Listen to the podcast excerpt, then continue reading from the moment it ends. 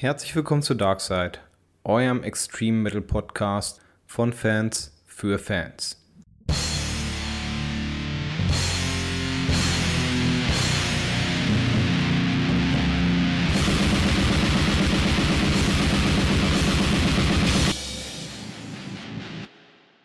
Wir begrüßen euch zu einer weiteren Episode. Naja, was heißt weitere? Nach dem Demo die erste. Das erste Full-Length, so gesehen, mit besserer Audioqualität, weil im richtigen Tonstudio aufgenommen. Fast.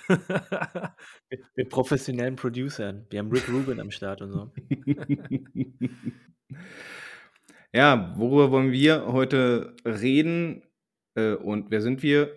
Wir sind Mo. Hallo. Phil. Hallöchen. Und meine Wenigkeit, Moderator Danny. Äh, wir wollen heute ein bisschen über Live-Konzerte, Festivals, Live-Erlebnisse sprechen. Ähm, und bevor wir aber dazu kommen, wollen wir auch noch mal ganz kurz das bereits aufgenommene Material ein wenig Revue passieren lassen. Es gab ja doch die eine oder andere sehr interessante Erkenntnis aus äh, der letzten Episode, unserer Demo-Episode. Äh, unter anderem war ich dann doch sehr erstaunt, äh, dass wir des Rechnens nicht mehr ganz so mächtig sind. Vor allem ich anscheinend, weil fünf ja dementsprechend, äh, wie die letzte Episode verlaufen ist, ja auch gleich acht ist. Ähm, ja, ich denke, wir sollten uns ein bisschen mehr bemühen, uns auch an die Zahlen zu halten, die wir uns selbst vorgeben. Aber das wird schon. Ja, ich glaube, das liegt daran, dass jemand 46 Bands aufgeschrieben hat und dann nicht äh, geschafft hat, das runterzubrechen. Und andere Leute hier haben einfach, äh, weiß nicht, fünf Bands einfach aufgeschrieben, äh, fünf Alben einfach aufgeschrieben und das war's. Und sich dann keine Gedanken mehr gemacht, dementsprechend auch dann gestottert bei der Frage, ob man noch irgendwelche Mentions hat. Ich habe keine Ahnung, wovon du redest. Ja, da muss, ich dem, da muss ich dem Phil auf jeden Fall recht geben, Danny, denn äh, um ehrlich zu sein, du musst dir auch mal Gedanken machen darüber, was, unter was für einen Druck du uns auch gesetzt hast. Ich wurde am Ende dazu im Prinzip ja von dir genötigt, auch noch ein paar äh, Mentionings irgendwie rauszuknallen. Denk an Endstille, Verführer. Ja, genau, Verführer bei Endstille. ja, ja. Oder äh, was kann hier, nee, Menschenmaschine mit Kanonenmühle äh, und was weiß ich nicht.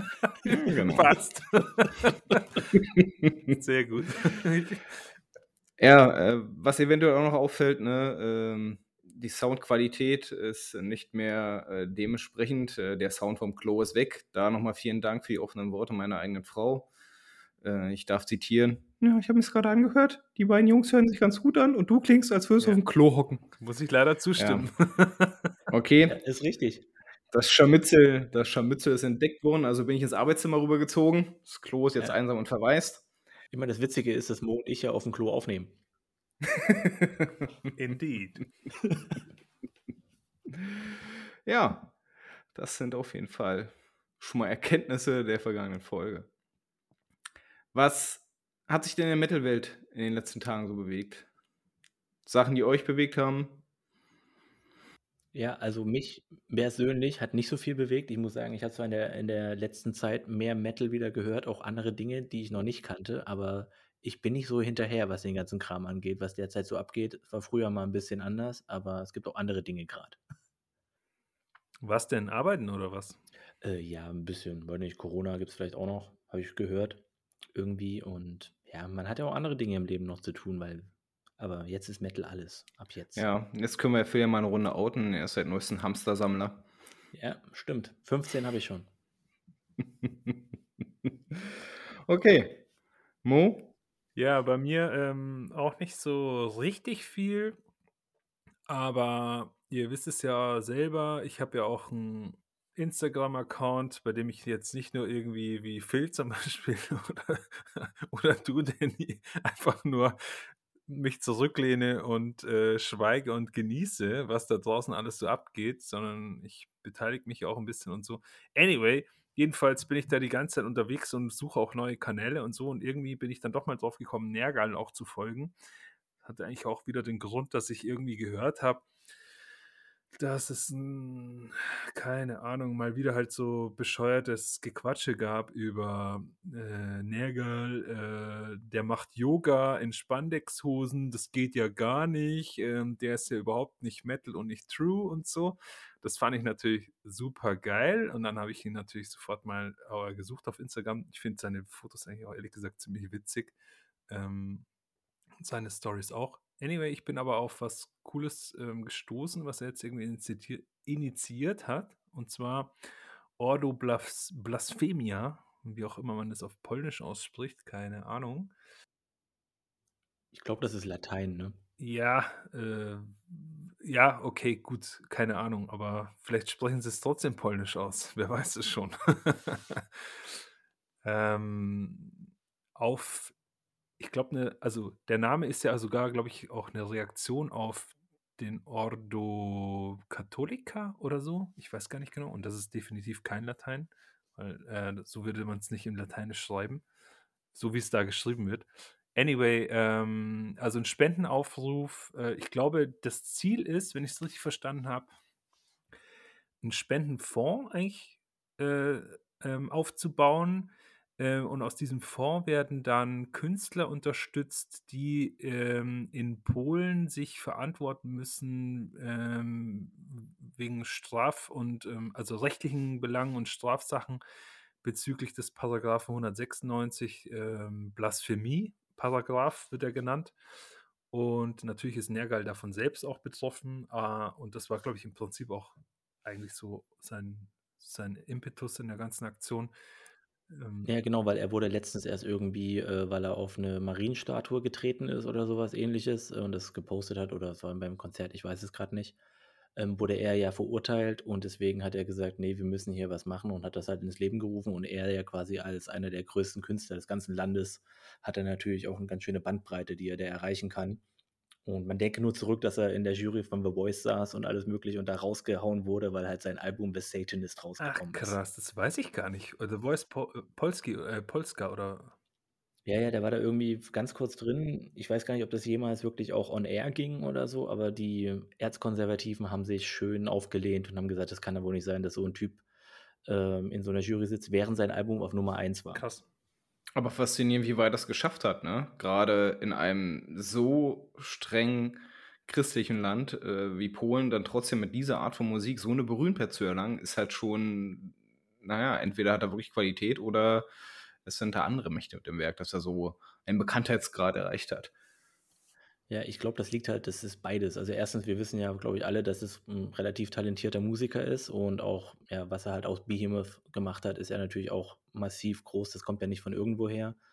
Und natürlich ist das Ganze drumherum in Polen, dieses Erzkonservative, dieses sehr katholische, brütet natürlich sowas heraus. Diese gesamte ähm, äh, das Auflehnen dagegen. Und dementsprechend hat man natürlich hier Licht und Schatten extrem vergleichen. Deswegen würde ich sagen, ist es da halt noch viel realistischer, dass halt Metal-Bands wirklich bekannt werden, im Gegensatz zu anderen vielleicht ein bisschen gesittet, ähm, wenn ich, wenn ich milderen Umständen, was äh, Religion angeht. Das wäre überhaupt mal, äh, Philipp und Danny, ein Thema, das mich echt mal super interessieren würde. Können wir uns mal für irgendein Special merken, nämlich ist ja, also ich habe mal so eine These formuliert und zwar ähm, in Ländern, in deren, in denen die ähm, Religiosität noch eine extrem große Rolle spielt, gesellschaftlich, allerdings auch schon ähm, Züge des Modernismus sozusagen Einkehr hatten. Ähm, in denen ist die Metal-Szene besonders groß und da, und das ist, gilt, glaube ich, wirklich weltweit. Und ich glaube, wir, wir wollten sowieso mal Länderspecial machen. Also Brasilien würde ich dazu zählen. In der Türkei, da kennt man zwar nicht viele Bands, aber in der Türkei sind unfassbar viele Menschen Metalheads. Ähm, es gibt in Indonesien eine krass aktive Szene und so. Das sind alles so Länder, die man eigentlich von Brasilien ist jetzt übelst konservativ äh, katholisch zum Beispiel geprägt und ähm, Türkei wisst ihr ja sowieso, da wird dann irgendwie auch polit von politischer Seite versucht, ähm, den, den Islam irgendwie auch noch mehr Stärke in der Gesellschaft zu verhelfen, obwohl eigentlich ein Großteil der Gesellschaft schon lange irgendwie säkularisiert worden ist. Äh, und in Indonesien kenne ich mich ehrlich gesagt jetzt gesellschaftlich und politisch nicht so gut aus, aber ich weiß, dass es da eine krasse Szene gibt und so. Wäre auf jeden Fall mal ein interessantes Thema, ja, das Verhältnis von Religion und Gesellschaft im Aufbruch und Metalhead. Ganz genau, ja, auf jeden Fall, das kann man sich auf jeden Fall vornehmen. Es ist ja auch, weiß ich nicht, wenn man sich allein Norwegen anguckt, ist es ja irgendwie ein Ausdruck, wie Black Metal überhaupt erst so groß geworden ist in der zweiten Welle. Ja. Aber wir schwufen ab. Wir waren beim Ordo Blasphemia. Ja, wichtige Sache, finde ich, Danny. Oder was sagst du dazu? Äh, ja, sehe ich ganz genauso. Also, Phil hat es ja auch schon angesprochen, BMF war über die Jahre hinweg auch selbst immer äh, Opfer äh, der, der Repressalien. Man bedenke, vor knapp zehn Jahren, das war kurz bevor, kurz nachdem, ich, kurz nachdem äh, Nergal von seiner Leukämieerkrankung äh, wieder genesen ist, wurden sie ja äh, nah, fast verknackt, weil sie auf öffentlicher Bühne Bibeln verbrannt haben. Äh, ist natürlich äh, ein Affront. Aber ja, wir leben in einer Welt, wo Meinungsfreiheit gilt, ne? Und äh, als Meinungsfreiheit zählt für mich auch, dass ich dazu mich äußern kann, äh, dass ich vielleicht die derzeitigen Umstände, seien sie nun religiös bedingt oder anderweitig bedingt, zumindest äh, in Wort und Schrift auch anprangern kann. Ne? Ob, ob das dann irgendwann physisch werden muss, steht auf einem Blatt Papier. Ja, ich weiß Aber ja. Ich weiß halt nicht, ob das, äh, ob ich das richtig gelesen hatte, aber äh, Nergal hat ja auch in dieser ganzen, in dem ganzen Zuge der letzten Monate, wo es ja um diese Schwangerschaftsabbrüche in Polen geht, Mhm. ja auch ähm, extrem Kante gezeigt. Und er auch, ähm, Ja. das hatte ich nämlich, als ihr äh, Nergal angesprochen hattet, war das das Erste, woran ich eigentlich gedacht hatte, nicht mal an diesen Ordo Blasphemia, sondern tatsächlich eigentlich an dieses, dass er ja wirklich laut rausgegangen ist und gesagt hat, dass die Kirche und die Religion zu viel Dinge ähm, gesellschaftlich ähm, kontrolliert, obwohl halt einfach er halt auch gesagt hat, Menschen sollten halt mit ihrem Körper machen können, was sie wollen. Ja. Und halt auch, da passt auch, was Mo vorhin gesagt hat, dieses ganze, ähm, ja, macht halt Yoga in Spandex, äh, Hosen und was auch immer. Er soll ja machen, was er will. Und ich habe mal so ein Interview vor fünf, sechs, sieben Jahren mit Nergal gelesen, wo halt der Interviewer so richtig so, weiß nicht, so True Metal äh, Fragen gestellt hat. Irgendwie sowas halt, ja, was hältst du davon, wenn halt die Black Metal Bands das machen und mit den Leuten ko kollaborieren und diese Künstler mit denen hier Mainstream-Leuten den und diesen Produzenten zusammenarbeiten? Hat er sich halt überhaupt nicht irgendwie davon beeindrucken lassen, hat nur gesagt, hey, die Leute sollen machen, was sie wollen. Ganz ehrlich, ich höre mir einfach nur an, ist die Musik geil oder nicht, was sie danach hinter, hinter ist mir scheißegal mittlerweile.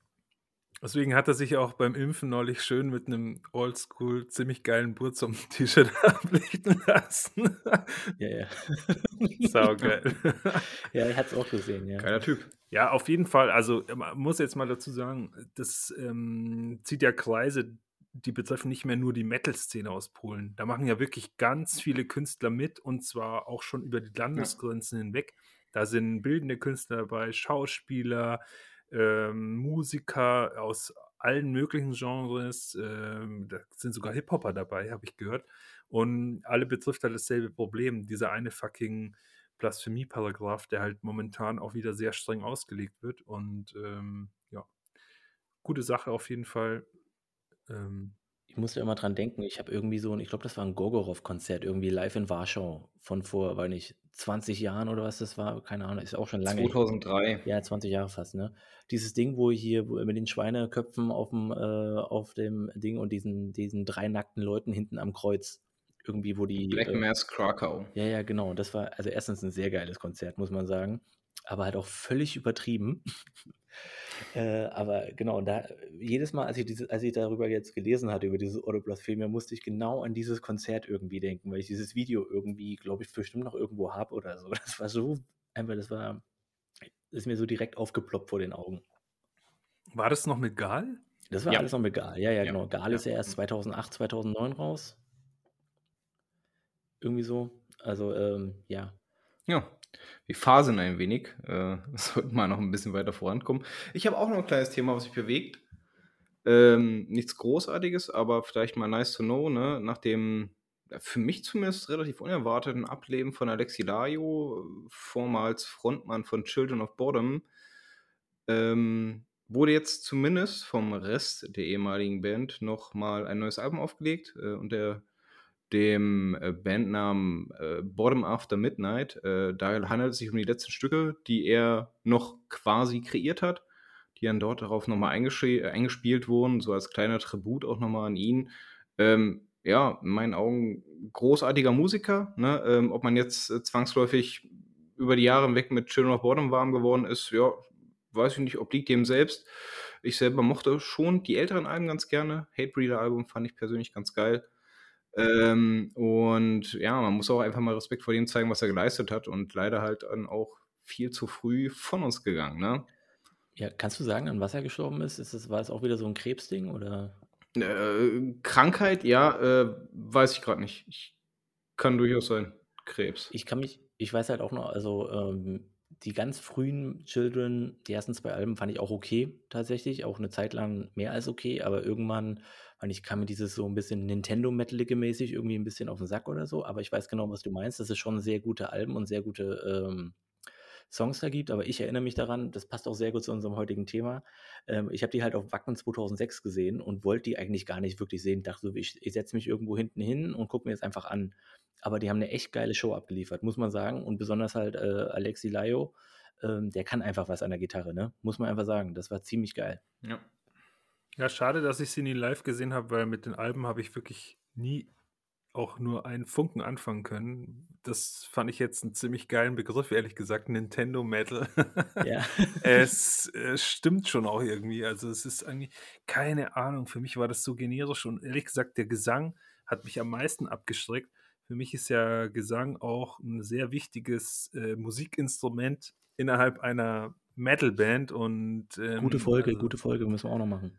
Ja, also das äh, das ging irgendwie gar nicht. Das war irgendwie so ich weiß gar nicht, wie ich's beschreiben soll, irgendwie so also, keine Ahnung, so 'ne Fistel äh, so 'n Fistel-Growl irgendwie. Das war irgendwie also, für mich schwer auszuhalten und ich finde auch die ganze Art von Mucke nicht geil. Also aber, ähm, vielleicht und das will ich gar nicht ausschließen, vielleicht hätten die mir live extrem gut gefallen. Wer weiß Ja, also schon. die die haben halt einfach wirklich ich meine, Wacken, ne, du hast halt so viele Leute da, äh, vor dir und die haben halt 8:00 so 'n Primetime-Slot bekommen und die haben einfach abgeliefert, ne? Da waren halt 20.000 Leute, die die sehen wollten unbedingt irgendwie und die sind abgegangen wie Sau und ich muss sagen, es war 'ne geile Show, muss man einfach sagen. Ja, glaube ich dir. Ja, apropos Wacken, ne? Ähm, wir haben ja noch 'n anderes Thema. Ja. Äh, ja, ansonsten also, falls ihr noch irgendwas dazu sagen wollt zu Alexi Laiho oder so, aber ich glaube, sind wir ja ganz gut erst mal Jo. verblieben, irgendwie so Rest in Peace und alles, ne? Äh Das auf jeden Fall. Wünsche ich ihm. äh, ja. Und wenn wir grad über Festivals geredet haben, ne, äh, Festivals sind ja dieses Jahr höchstwahrscheinlich eigentlich nix mehr zu erwarten, ne? Fast gar nix. Wenn überhaupt. Qua quasi die Worst-Case-Situation, die eintreten konnte, das 2. Jahr in Folge ohne Konzerte und ohne Festivals. Mhm. Äh, ja, langsam kriecht man aufm Zahnfleisch, ne? Man verlernt's wahrscheinlich auch, wie Festival geht. Also, ich habe jetzt neulich, ähm, auch wieder über Instagram witzigerweise gelesen. Also, da sind die Summer Breeze-Leute irgendwie sehr aktiv und, ähm ich weiß gar nicht, äh, ich habe denen angefangen irgendwie zu folgen, weil ich mir ja ja, ich glaube, im Corona-Jahr habe ich mir 'n Ticket gekauft, wollte einfach mal wieder so 'n krasses, übertrieben großes Mainstream-Festival irgendwie mir gönnen mit 'nem Kumpel. Und die meinten jetzt, sie hätten jetzt irgendwie nach monatelangem Austüfteln, wissenschaftlichen Fundierungen und so weiter und so fort so 'n Konzept vorgelegt der, ähm, Landesregierung aus, ich glaube, in dem Fall Bayern, die ja, glaube ich, umgezogen sind nach Bayern, also über die Grenze rüber. Und ich hatte das 'n Kumpel weitergeleitet, der ist, ähm der macht halt Veranstaltungen, Festivals und Konzerte, ganz einfach, ähm, in Mün also, Stadt München und der hat gemeint, dem liegen halt irgendwie die internen Papiere vor für die nächsten Monate der Landesregierung und nö. Einfach nur nö. Ist nicht. Also, es tut ihm auch total leid, ne? Also, nicht falsch verstehen. Der der hat selbstverständlich größtes Mitleid mit der kennt ja auch extrem viele Leute aus wirklich aus'm Veranstaltungsbusiness, auch diese ganzen Freelancer, die da irgendwie aufm Zahnfleisch kriechen mittlerweile, wenn sie überhaupt noch kriechen. Ähm, und er wertschätzt natürlich, dass sie sich so viel Mühe geben, um so Hygienekonzepte und so was auszuarbeiten, aber es wird einfach höchstwahrscheinlich nix. Ja, Wenn überhaupt irgendwas werden kann, dann ist es vielleicht 'n Festival an Weihnachten, aber selbst das steht in den Sternen. Ja, so 'n Indoor-Ding, ne? Ähm Irgendwie, wenn dann. Aber guck mal, man muss ja so sehen, Summer Breeze ist 'n riesengroßes Ding. Ist das zweitgrößte in Deutschland in Sachen Metal, glaube ich, ne? Bin mir nicht sicher. Ja, glaube mittlerweile Ähm, schon, ja. aber wenn's halt selbst so 'ne Institution wie Wacken oder Rock am Ring irgendwie nicht hinkriegen, wie soll's dann jemand mit deutlich weniger Geld hinkriegen, da 'n Konzept auszuarbeiten? Die wollen halt ich glaube, das Ding ist halt die das genau, ähm, weißt du, den Realismus blendest du, glaube ich, aus, wenn du das unbedingt willst nicht nur willst, sondern auch musst, weil da einfach deine Existenz dran hängt. Ähm, ich kann mir gut vorstellen, dass bei vielen auch klein, also kleineren vor allem, aber vielleicht auch sogar auch beim Summer Breeze schon, Festivalveranstaltern ähm, einfach die Luft ausgeht nach zwei Jahren. Und ja, dann du, das ist bei allen so. Guck dir einfach mal Wacken an. Wie viele Leute bearbeiten da ja rum? Jetzt über 1000 Leute sind das da mittlerweile, die einfach nur an dem Wacken-Ding dran beteiligt sind. Die sind auch seit eineinhalb Jahren ohne, ähm, ohne Job. Und das ist bei den anderen Festivals halt noch weniger Leute und die müssen noch viel mehr gucken, wie sie dranbleiben. Ja. Weil Wacken hat die Marke, weißt du, die haben die Marke, die können sich vielleicht noch irgendwie retten mit so Wohnzimmerkonzerten oder sowas halt, ne? So ein bisschen mit hier Streaming und so, aber Summer Breeze, selbst Summer Breeze hat das nicht. Ja, man merkt schon äh, die schwere Mut, den schweren Mut, der hier gerade Einzug hält. Äh, dem könnte man vielleicht mal ein bisschen entgegenwirken, indem man vielleicht noch in seinem Gedächtnis kramt und vielleicht nochmal die etwas besseren Tage wieder hochleben lässt. Ne? Oh ja. Das dann vielleicht auch mal gleich zu unserem äh, Hauptthema leiten sollte. Ähm, Sehr gerne, wir würden, wir würden ganz gerne mal wirklich über äh, Live-Erfahrungen reden, ähm, unterschiedliche Punkte daraus. Ähm, um mal so da, die ersten Schritte zu dem Thema zu gehen, äh, haut einfach mal raus, was war euer erstes Mittelkonzert und woran könnt ihr euch erinnern? Okay. Ja, Mo. Goethes Erben. Ich sag's gleich nochmal. Ich musste krass lang, ich musste krass lang überlegen und ich ich habe es nicht geschafft. Ich habe es nicht geschafft, weil ich habe gefühlt ein Konzert gesehen vor dem Summer Breeze 2004. Aber leider ist die letzte Erinnerung, die mir irgendwie so präsent im Gedächtnis ist, sind halt Konzerte. Und da weiß ich nicht mal, welches das erste war. Ich müsste das Line-Up nachschauen. Das habe ich jetzt, die Mühe habe ich mir nicht gemacht. Das Line-Up vom Summer Breeze 2004 müsste ich eigentlich recherchieren. Und dann müsste ich noch irgendwie in der Erinnerung graben, äh, wann wir da eigentlich um welche Uhrzeit ungefähr angekommen sein könnten und, und welches, also, aber ich bin mir eigentlich fast sicher, dass ich in München im Backstage äh, ein Metal-Konzert vorher gesehen habe, aber ich weiß es einfach nicht mehr. Immerhin. Und äh, wirklich, es, es tut mir einfach leid, ich weiß es einfach nicht mehr. Und, äh, und wenn es eins gewesen sein könnte, dann? Dann weiß ich nicht mal mehr, was das war. Vielleicht Amon Amarth, aber das glaube ich sogar gar nicht. Ich glaube ehrlich dann gesagt, das war auf dem Summer Breeze. Dann war es vielleicht nicht gut genug, um über die Jahre in deinem Gedächtnis zu überdauern. Genau. Vielleicht ist es auch einfach nicht wert, dass wir darüber reden. Das kann auch sein. Scheiße, das kann auch sein. Aber irgendwie habe ich so im Gedächtnis Bayern-Ticket, damals halt äh, Bayern-Ticket zu fünft. Äh, natürlich, wir haben dann irgendwie, das ist auch so absurde Sachen, was man so macht wir haben extra geguckt, dass wir auch noch eine fünfte Person finden, die mitfährt, damit das Bayern-Ticket billiger wird. Für alle. Völlig bescheuert, obwohl der ja am Ende auch eine Konzertkarte zahlen muss. Naja, ja, egal. War nicht noch Schüler? Ja, ja, genau. Also das, du, ähm, 2000, also es muss 2014, äh, Quatsch, 2004 gewesen sein. Mm, mm, mm.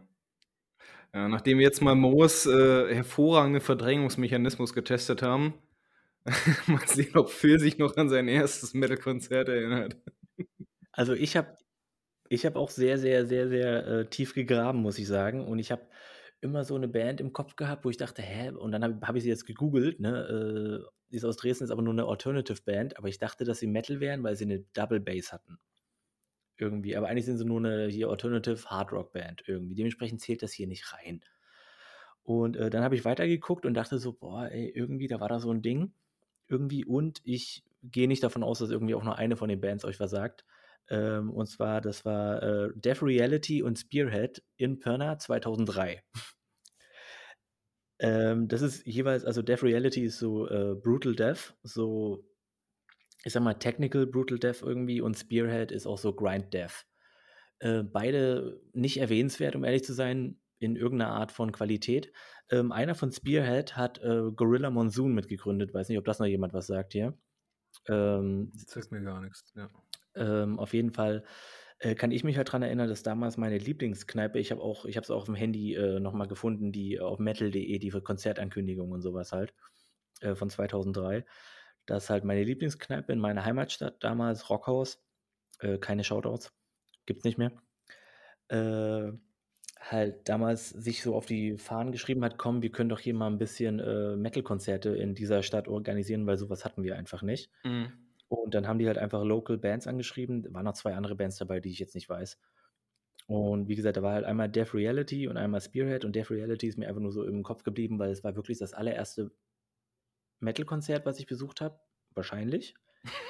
Und das war halt direkt nur Geblasbiete, ne? Also nur hier Brutal Death auf die Fresse, bisschen technical irgendwie. Und mir ist halt so im Kopf geblieben, weil halt einfach der Drummer irgendwie gar nicht gefühlt 1,50 Meter drin ist und halt einfach einen, also richtig abgeliefert hat.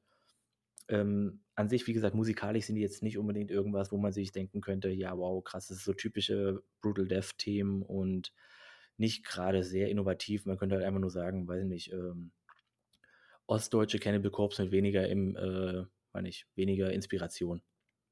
So ungefähr. Aber das war, glaube ich, mein allererstes Metal-Konzert und dann halt direkt Richtung Brutal Death. Ähm, gibt leichtere Einstiege, glaube ich. Aber grundsätzlich ist es die positive Erinnerung gew geblieben. Gab es irgendwas, was dich äh, überrascht hat, so in diesem, in diesem ersten Setting von einem, von einem, von einem Metal-Konzert, auf dem du warst? Nee, also das Witzige ist, also wir waren halt vorher schon so ein Jahr lang oder so, also diese, diese Kneipe gab es damals noch nicht so lang und da hat schon ein Kumpel von uns gearbeitet und das war so meine Abi-Zeit oder Vor-Abi-Zeit und wir haben da mindestens einmal bis, wenn nicht gerade zwei, dreimal pro Woche rumgehangen. Wir kannten den Besitzer und alles. Wir haben dann halt auch bei der, äh, beim Aufbau von dem Festival mitgeholfen, äh, Quatsch, von diesem Konzert mitgeholfen. Also wir haben mit aufgebaut, waren kostenlos drin, schön im Backstage-Bereich Bier getrunken.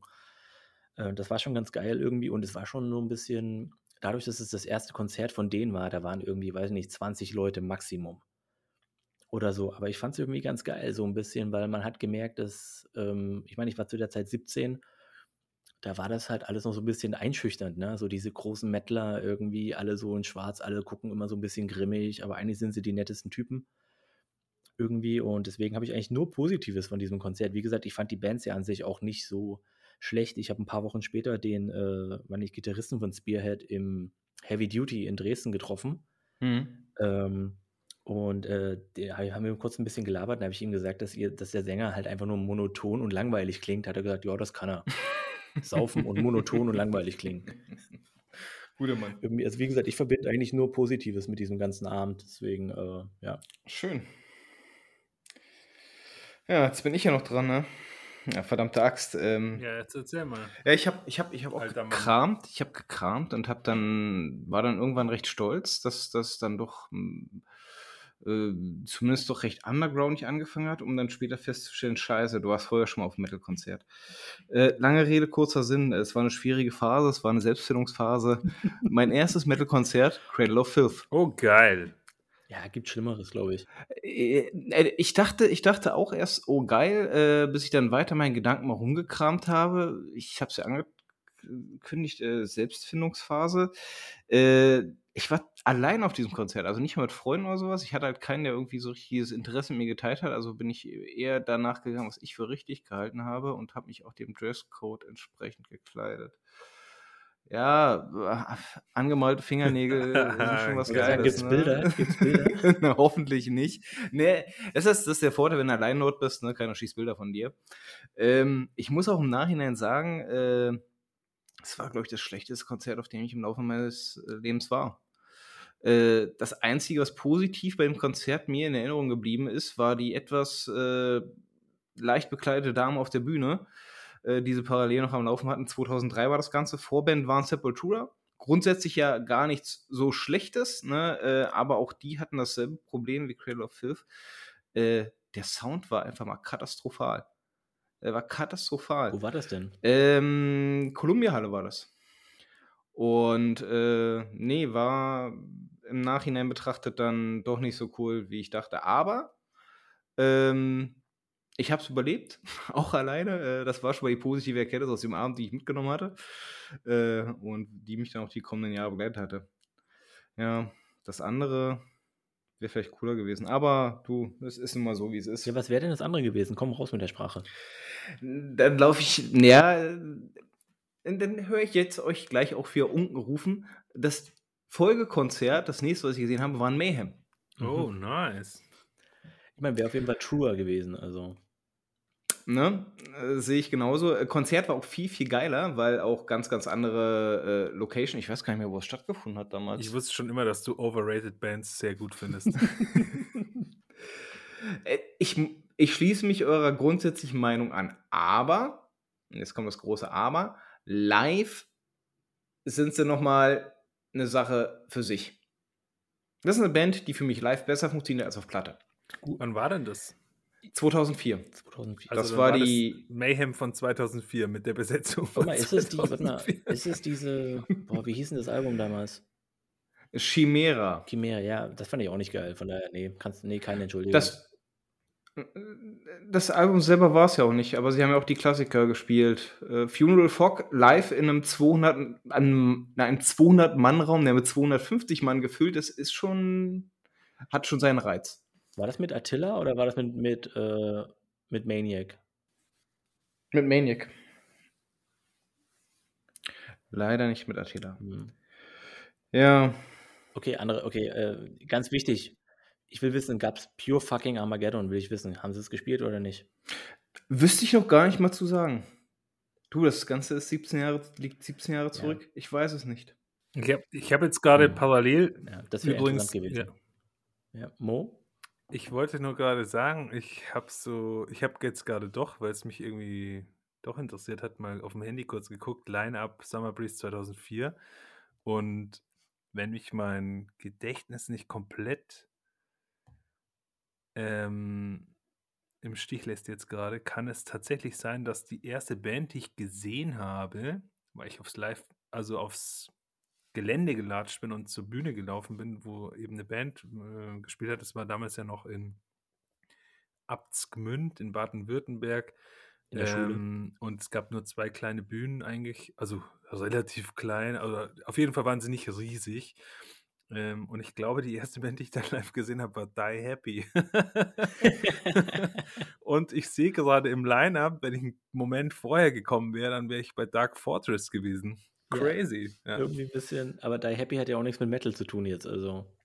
Aber ich habe auf jeden Fall gesehen, an dem Tag habe ich auch noch Six Feet Under gesehen und Sodom und Tankard, das, da kann ich mir auch noch so eine, so eine und Wintersorg und die waren eigentlich alle, und Katatonia und die waren eigentlich alle ziemlich nice. Also für mich persönlich Sodom das geilste Konzert, aber das ist auch wieder eine andere Geschichte. Six Feet Under war übrigens aber eigentlich auch gar nicht schlecht. Das habe ich gehört, die habe ich nie gesehen, aber habe ich gehört zumindest. Thermo, damit hast du auch das nächste Thema, ne? Dein erstes Festival schon bereits abgebacken, so kann ich auch gleich zu Phil übergeben. Ne, es ist relativ einfach bei mir auch, weil das war nämlich das Jahr nach 2004 und auch Summer Breeze und äh, den Kollegen habe ich da oben kennengelernt. Ah, ohne Das Scheiße. war mein oder was? erstes richtiges Festival. Also alles andere kann man nicht als Festival nennen. Äh, auch keine Ach, Zwei-Tages-Dinge oder so. Nee, nee, das war das allererste. Dann habe ich dir ja doch was voraus, Phil. Ja, ja, genau. Nur, dass du mit Die Happy angefangen hast. Ne? Ja, stimmt. und Goethes Erben. nee, aber äh, weiß nicht, da bin, ich, da bin ich mit einem Schulfreund runtergefahren. Irgendwie haben noch einen anderen Kumpel zwischendrin abgeholt. Und dann habe ich irgendwann Mo da, war nicht, am zweiten Tag oder am ersten Tag an der Dixie-Toilette getroffen. Nachdem Ja, wir uns da Da haben wir uns verabredet haben. verabredet, Ja, muss man dazu genau. sagen. Mit den Worten, der, Wir du, ich treffen uns stehe an der Dixie-Toilette. ja, ich steh neben den Dixies, du, ich auch. Ja, cool. Ja, okay. Ähm, ja, was, was ist mir noch, was ist mir noch in, in Erinnerung geblieben davon? Also, ähm, Eminem Marv war ziemlich geil damals. Ähm, auch das erste Mal live gesehen. Opeth habe ich das erste Mal live gesehen, da fand ich auch ziemlich gut. Ähm, Haggard war ganz cool. Ich weiß, dass ich mich erkältet habe bei ähm, Pain, weil ich die ganze Zeit äh, 3 Uhr nachts irgendwie mit einem Fuß in der Pfütze äh, stand und dann halt natürlich krass, ähm, ja, erkältet war am nächsten Tag. Aber es war der Ich glaube, letzte das war das, das war das letzte das Konzert allerletzte an dem Konzert, ja. Festival, und ich, ne? ich war hackebudendicht, von daher.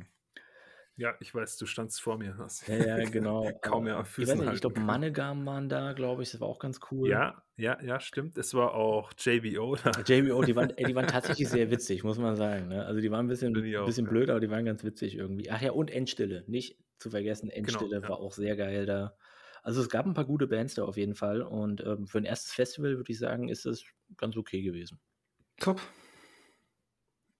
Würde ich mal so sagen. Also vielleicht darf ich noch bei meinem ersten Festivalerlebnis hinzufügen, die Band, wegen der ich da eigentlich hingefahren bin, das war Fintroll, weil zu der Zeit war ich, also da ist bei mir diese Jagdenstit halt einfach rauf und runter gelaufen. Ähm, die fand ich sehr geil. Dann haben sie, ich glaube, geradezu in diesem Jahr haben sie diese Trollhammeren rausgebracht. Die fand ich noch so halb okay auch irgendwie. Also, aber eigentlich war für mich so der Grund, ja, geil, da fahre ich mit. Also ich habe im Freundeskreis Leute gehabt, die halt mega auf Sodom und Tankard und sowas abgefahren sind. Dann war auch Danzig da, Glenn Danzig. Und ich habe einen guten Freund, der sich den Danzig-Schädel sogar auf den Rücken tätowieren lassen hat, weil er einfach ein Riesenfan von Danzig war äh, und immer noch ist. Und das haben wir uns natürlich auch gegeben. Für mich war irgendwie im Prinzip der Grund schon ähm, Finzoll. Das Konzert war eigentlich auch gut, wobei ich sagen muss, und das gilt für mich nach wie vor, also gerade so Bands, die irgendwie auch mit Synthi und so arbeiten, Finde ich sehr schwierig live. Also, das ist für mich persönlich immer eine Enttäuschung. Ich finde diese Kompositionen auf Platte einfach ähm, die können ja wirklich sehr, sehr gut sein, sehr ausgefeilt und und toll, so Studioaufnahmen. Live klingt es einfach ich weiß nicht. Für mich ist es eine Riesenenttäuschung eigentlich immer, wenn ich weil du du hörst die Facetten irgendwie nicht so, ja? Also das kann noch so gut abgestimmt sein. Die, gerade diese Synthi-Sounds zum Beispiel, die gehen eigentlich eher ein bisschen unter. Die, die, die Drum, äh, die, die Bass, die Double Bass, die ist einfach ein bisschen mehr betont und so. Das passt dann alles nicht mehr so richtig. Ja. Und dann haben sie noch zusätzlich, das war irgendwie das letzte Konzert am letzten Tag, glaube ich auch. Ähm, und dann war halt um 1 Uhr war Schluss. Und um 1 Uhr war Schluss, Schluss. Und da haben sie der Band einfach einen Stecker gezogen. Kein Witz. Die haben einfach einen Strom ausgemacht. Und Finzel war natürlich übelst angepisst, weil sie wollten halt noch spielen und sie wollten auch eine Zugabe geben und sowas. Und das Publikum auch übelst gefeiert, alles. Aber Strom war aus und ist ausgeblieben. So läuft es halt im Schwabenländle. Ja, man, muss, man muss ja aber auch dazu sagen, Abtsgmünd, ne, ähm, das war ja in der, direkt in der Stadt, das Festival. Ne? Das war ja richtig in, der, in dem Hinterhof von der Schule. Also, und äh, wenn die dann halt sagen, ja, okay, ihr dürft hier spielen, aber ab eins ist Schluss, dann ist halt einfach in diesem kleinen Mini-Dörfchen einfach Schluss. Ja. Und mir fällt übrigens noch ein, 2005 Nocte. Oh ja, Nocte ja, bei, 40, bei 40 Grad in der Sonne, 13 Uhr. Stimmt. Äh, das war doch dieses Konzert, Spot. wo irgendjemand so ein.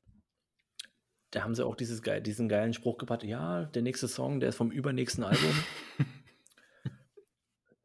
Ja, kein Witz, haben sie gemacht. Den haben sie dann halt mit diesem hier, ähm, oh, ich habe den Namen vergessen, dieses Mono, äh, da, da haben sie ja dann hier, so. äh, da haben sie ja dann, wie es äh, hier, verlorene Kinder, oder wie es heißt, das haben sie ja dann rausgebracht irgendwie, halt so äh, zwölf Jahre später. Saugeil.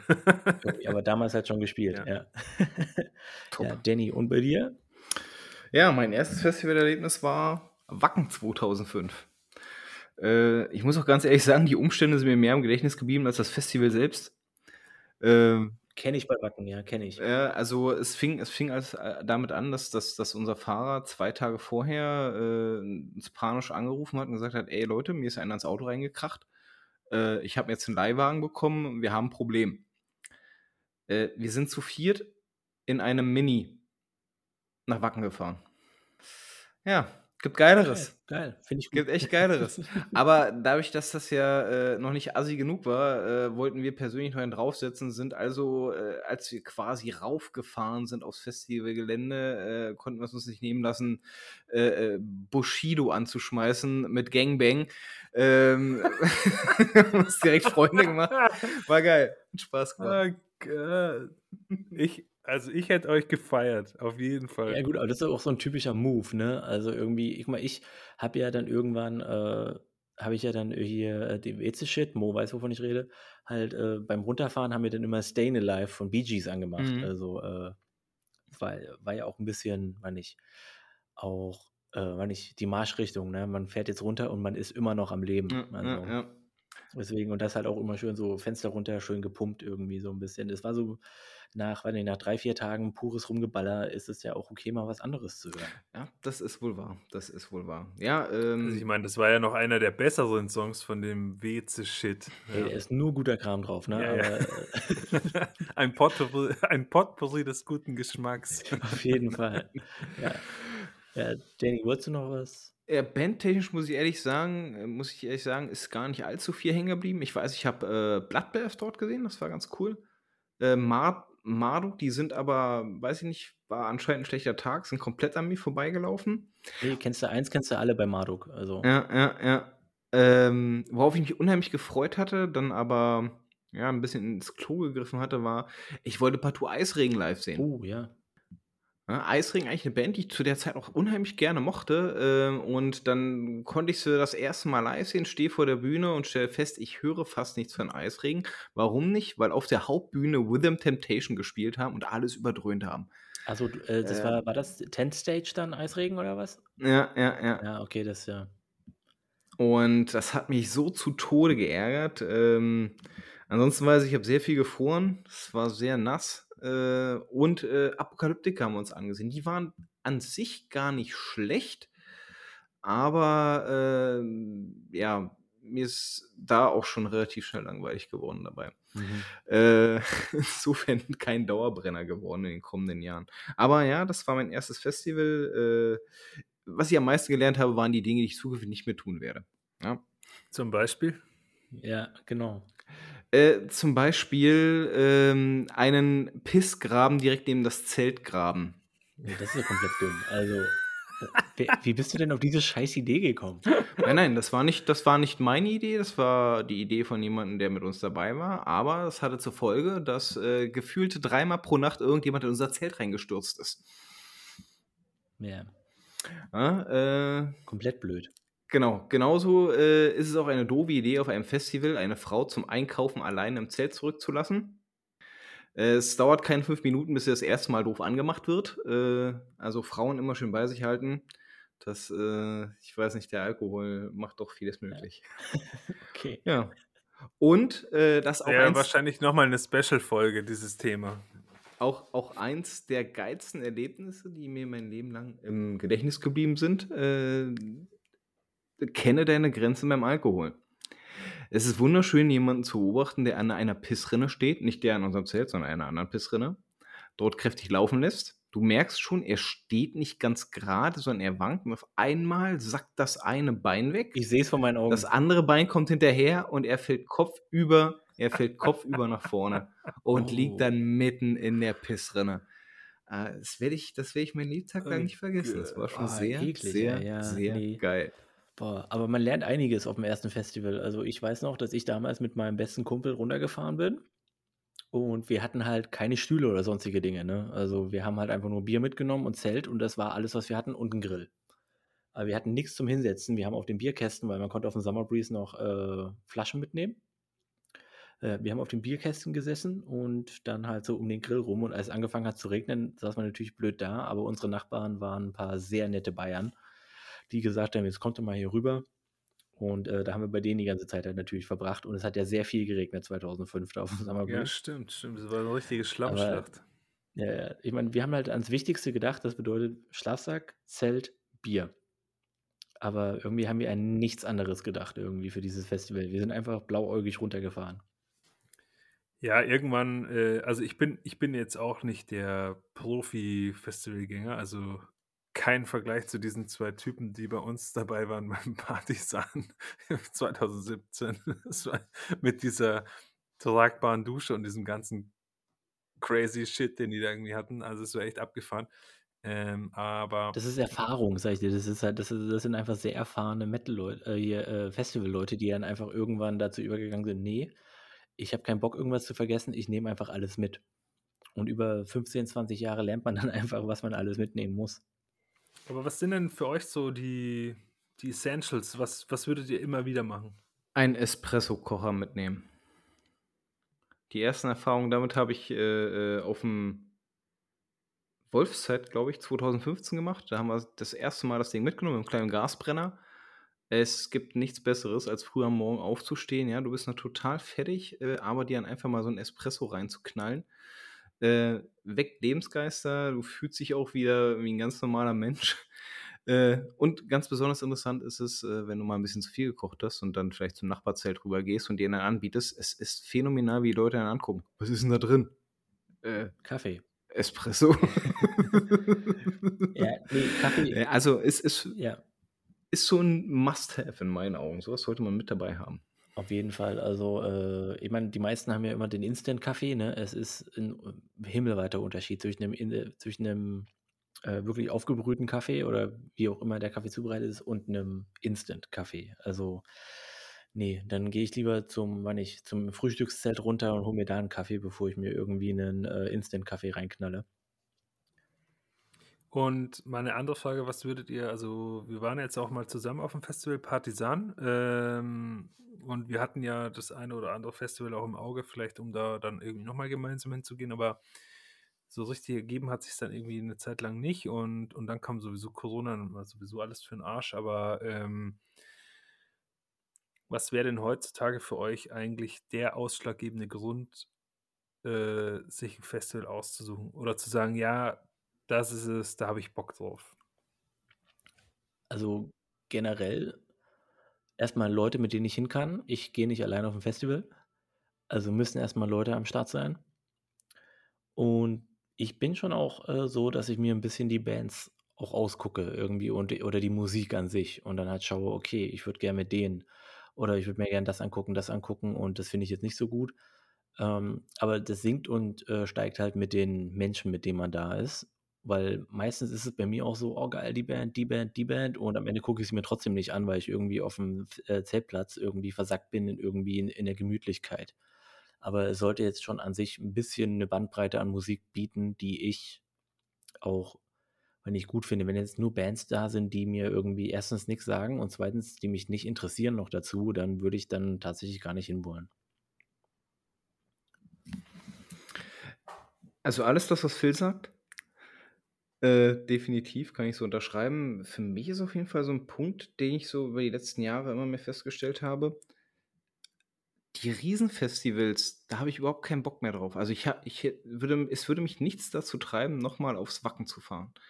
Ähm, ich mag diese diese diese kleine Gemeinschaftlichkeit, die man zum Beispiel auf'm Partisan hat, finde ich unheimlich gut, wobei es ja in den letzten Jahren schon wirklich merklich größer geworden ist, aber nichtsdestotrotz, äh, äh, das Areal ist ja, äh, zumindest noch sehr überschaubar geblieben. Äh, ich war auch total begeistert beim Wolfszeit, ist ja noch mal 'ne Nummer kleiner, da macht's auch die Location aus, so mitten im Wald gelegen, supergeil. Also, je kleiner das Festival, umso geiler finde ich's eigentlich, weil du ich weiß nicht, je größer das Festival, umso mehr Idioten zieht's gefühlt immer an. Ja. Äh, und, äh, umso wenn wenn sie kleiner sind, habe ich irgendwie immer weniger negative Erfahrungen gemacht. Insofern, äh, ja, ist das auf jeden Fall 'n ausschlaggebender Punkt. Also, ich werde mich wahrscheinlich zukünftig bei den Festivals zusätzlich immer noch daran orientieren, dass sie halt wirklich nur in diesem Extreme-Metal-Bereich liegen, äh, weil das nun mal auch schon mal 'ne ganz schöne große Schar an Idioten fährt fernhält. Ja, also das, äh, kann ich so also auch quasi jetzt kann ich's zurückgeben, alles das, was Danny gesagt hat. Ähm, weil also 1. mei meine Erfahrung mit großen Metal-Festivals ist halt Summer Breeze und Wacken und das waren auch die größten und bei Summer Breeze ist mir gar nicht so aufgefallen wegen dem kleinen Areal.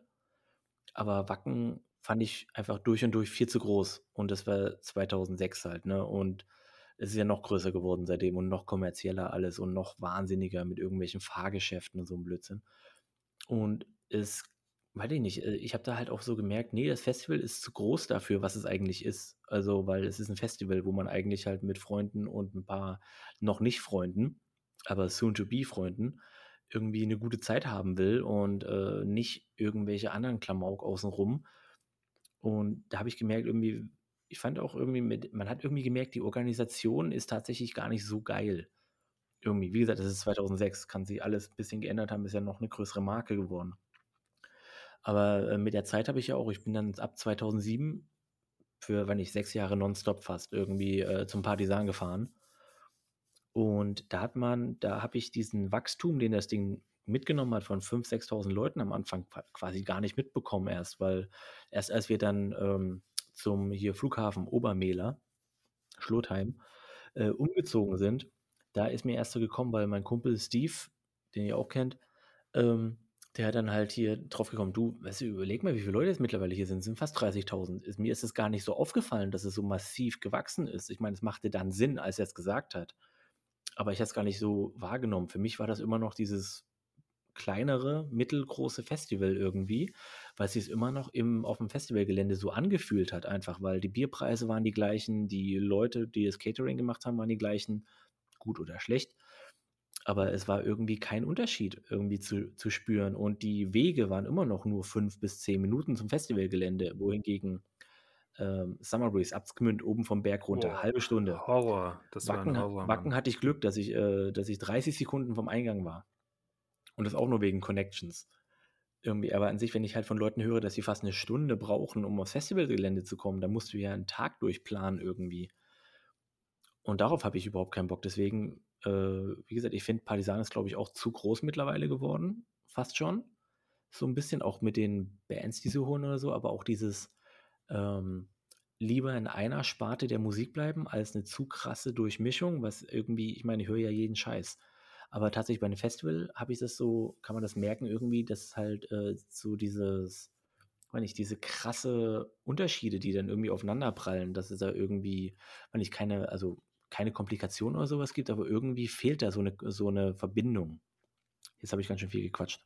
Nee, alles gut, kann ich verstehen. Also ich, ich sehe auch irgendwie, es gibt halt so verschiedene Aspekte vom, äh, warum gehe ich aufs Festival. Es sind halt entweder, hey, ich will die Gelegenheit nutzen, einfach möglichst viele krasse Bands auf einmal zu sehen und mir dabei sogar noch Kohle zu sparen, weil ich zahle nur ein Ticket und dann sehe ich alle auf einmal.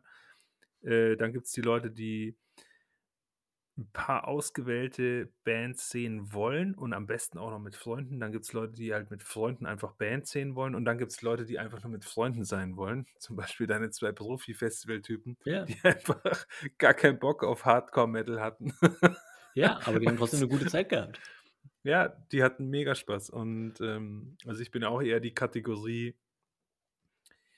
also ich meine, ich habe jetzt nichts gegen ein Riesenfestival, weil am Ende sind mir die Leute außenrum so ein bisschen wurscht. Ich habe halt irgendwie Bock auf euch zum Beispiel und ich habe Bock mit euch zu, äh, zu ein paar Bands zu gehen und es kann dann von mir aus äh, nur Black Metal sein. Es kann aber von mir aus auch ein fucking Iron Maiden Konzert sein. Ist mir egal, irgendwie. Hauptsache, wir haben irgendwie ein bisschen ähm, Spaß dann irgendwie dabei. Also ich hätte sicherlich auch beim Iron Maiden Konzert Spaß, bin ich mir 100% sicher. Ähm, genau.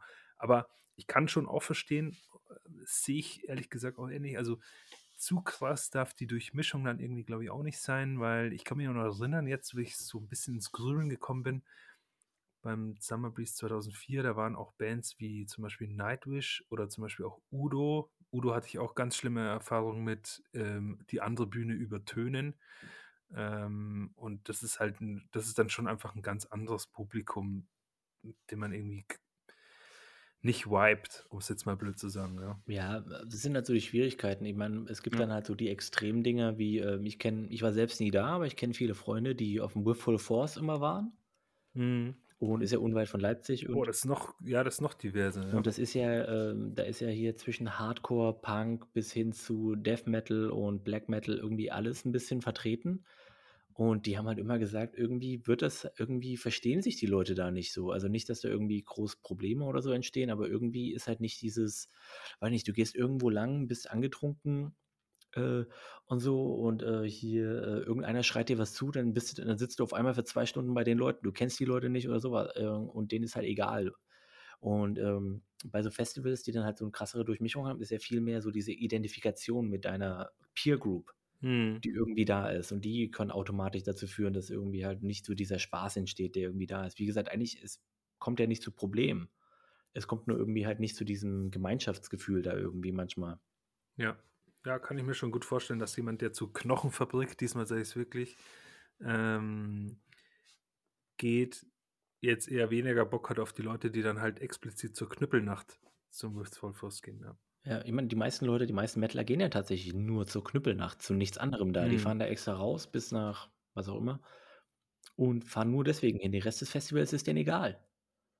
Äh, und das ist ja, ich meine, die Knüppelnacht ist halb so teuer wie das gesamte Festival, ne? Also musst du ja auch mal sehen, dass die Leute halt be bereit sind, halt mehr Geld zu bezahlen, weil der Rest des Festivals sie einfach nicht vibet irgendwie. Und das hat nicht mal mit der Musik zu tun, sondern einfach nur damit, dass sie irgendwie halt mit den Leuten oftmals nichts anfangen können. Es ist ein, meine, ein tiefgreifendes Thema wahrscheinlich an sich, aber ich habe auch gemerkt, wie, weiß ich nicht, so einfach, ich finde es ja immer gut, wenn irgendwie, man hat so eine Durchmischung von Genres und alles, aber halt beim Wacken, wenn er halt von der einen, wann nicht hier Mainstream-Band, irgendwie, wenn die Scorpions 21 Uhr oder 22 Uhr, drei Stunden lang und danach kommt auf einmal Subway to Sally und vorher war Emperor.